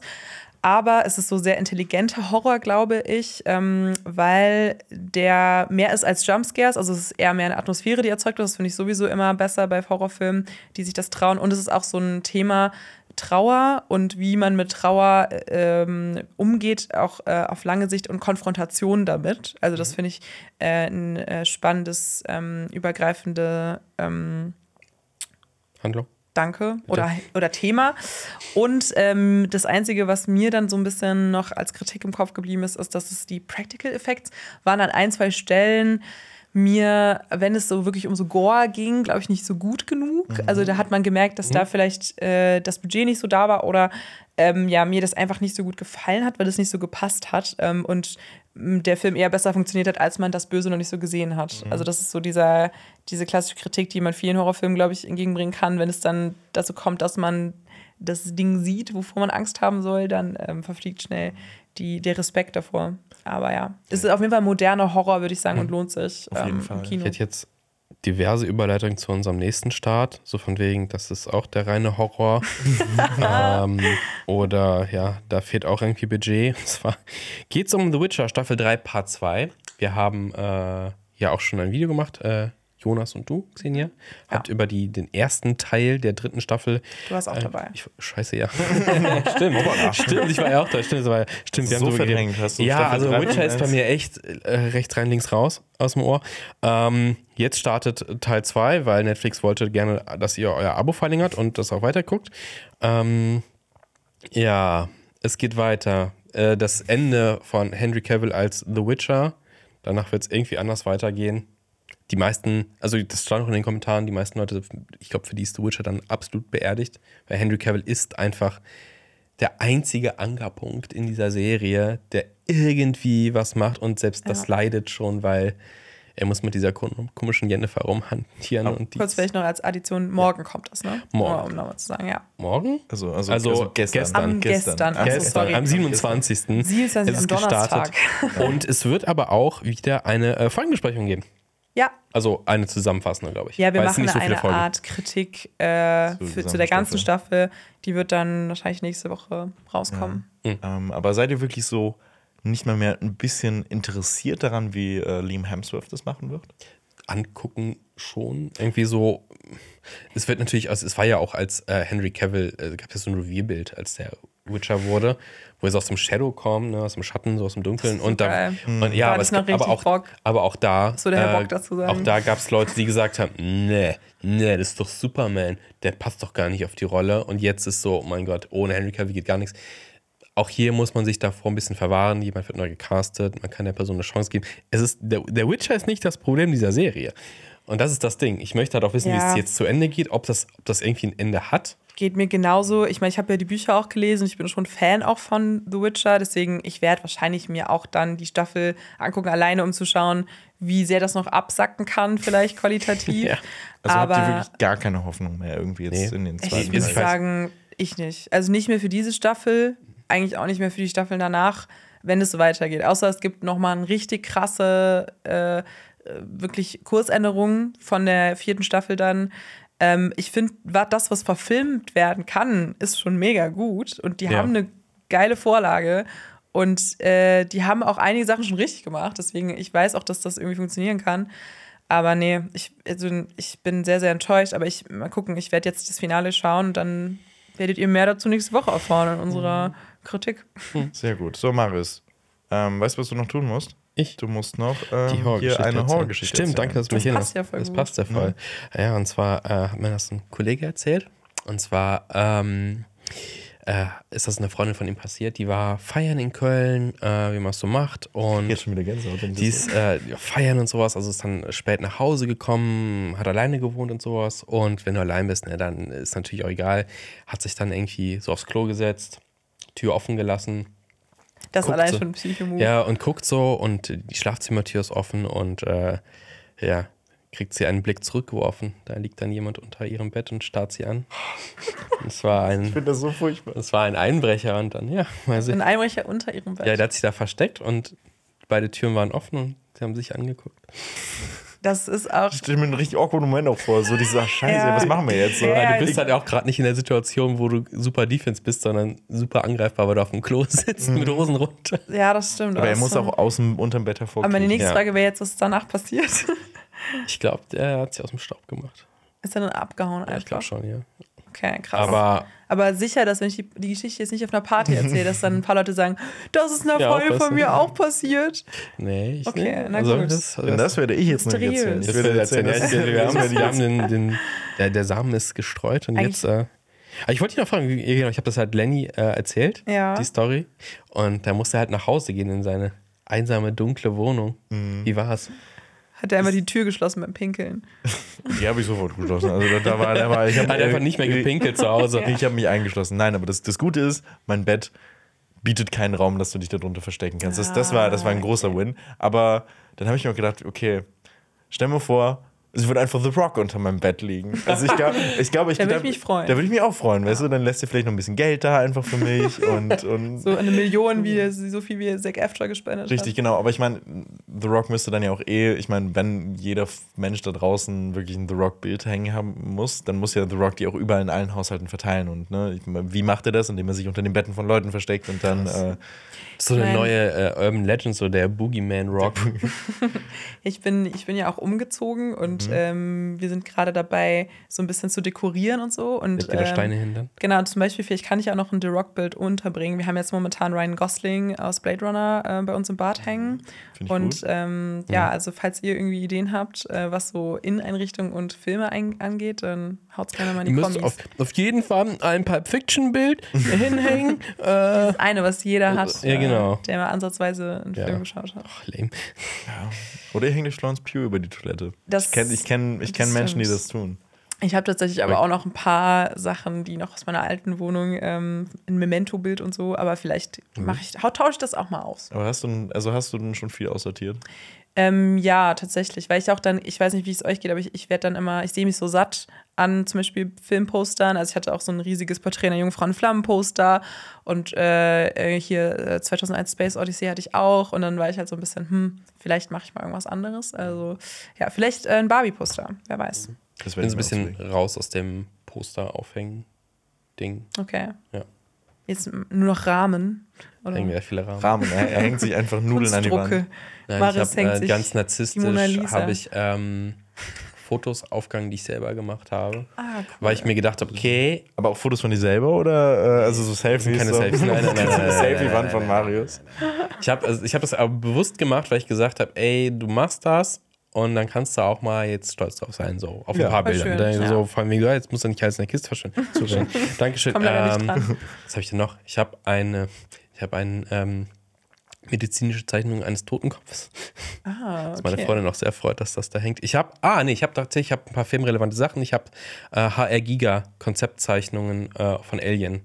Cool. Äh, habe ich äh, zwei an der Wand, die sehr düster sind. Boah, das ist geil. Und ein Freddie Mercury hängt an der Wand. Ja, ansonsten äh, der Aus Schrei. Bohemian Rhapsody. Nein, nein, nein, nein, nein. Du liebst Original. diesen Film. Nee, eigentlich nicht. Ich habe den noch viel zu hoch bewertet damals. Also ne, Punkte sind Schmunkte. Ja, stimmt. Äh, ich habe den Schrei aufgehangen. Oh, Äh, aber den echten? einen von den drei Versionen. Der eine ist ja verschwunden, der hängt jetzt bei mir. Ähm, aber kein Druck, sondern richtig gemalt. Okay. Ja, Und gut, äh. Van, ein, ein Van Gogh hängt auch da. Ja. Wow. Kein echter, ja, aber- Alles klar. Dann ähm, muss ich Wir wohl wissen, Mari nachziehen. Ma Marius hat eine Finanzspritze von The Rock bekommen. ja, danke. danke, ich habe die Originale alle. Gut für eure Inneneinrichtung ist aber auch einfach eine Bluetooth-Box, über die äh, der Podcast von Cinema Strikes Back läuft. Und äh, ich hoffe, ihr habt, euch hat diese Podcast-Folge gefallen. Und äh, folgt uns doch bitte auf Spotify und auf allen erdenklichen Plattformen und gebt eine gute Bewertung. Äh, das hilft uns sehr. Und ansonsten habt ihr auch noch die Möglichkeit, schreibt mich ab, Staffel 2 zu hören. Das ist ein experimenteller Podcast, sehr interaktiv von Funk. Und äh, da kommt jetzt gleich ein Trailer. Vielen lieben Dank fürs Zuhören. Macht's gut und tschüss. tschüss. Tschüss. Es war gerade in den Nachrichten. Ich bin Leviathan. Diesem Erpresser sind nur zwei Dinge wichtig. True Crime The Tinder Swindler, Don't F with Cats, Anna Sorokin. und deine Geheimnisse. Überleg dir mal, an welche Daten Leviathan über unsere Schul-App kommen kann. Kannst du ihn schnappen? In seinem Bekennerschreiben verstecken sich drei Hinweise. Das liegt an dir. Laura, Denn in dieser Geschichte bestimmst du, wie es weitergeht. ich habe Angst. Schreib mich ab. Die neue Staffel. Überall, wo es Podcasts gibt. Das war ein Podcast von Funk.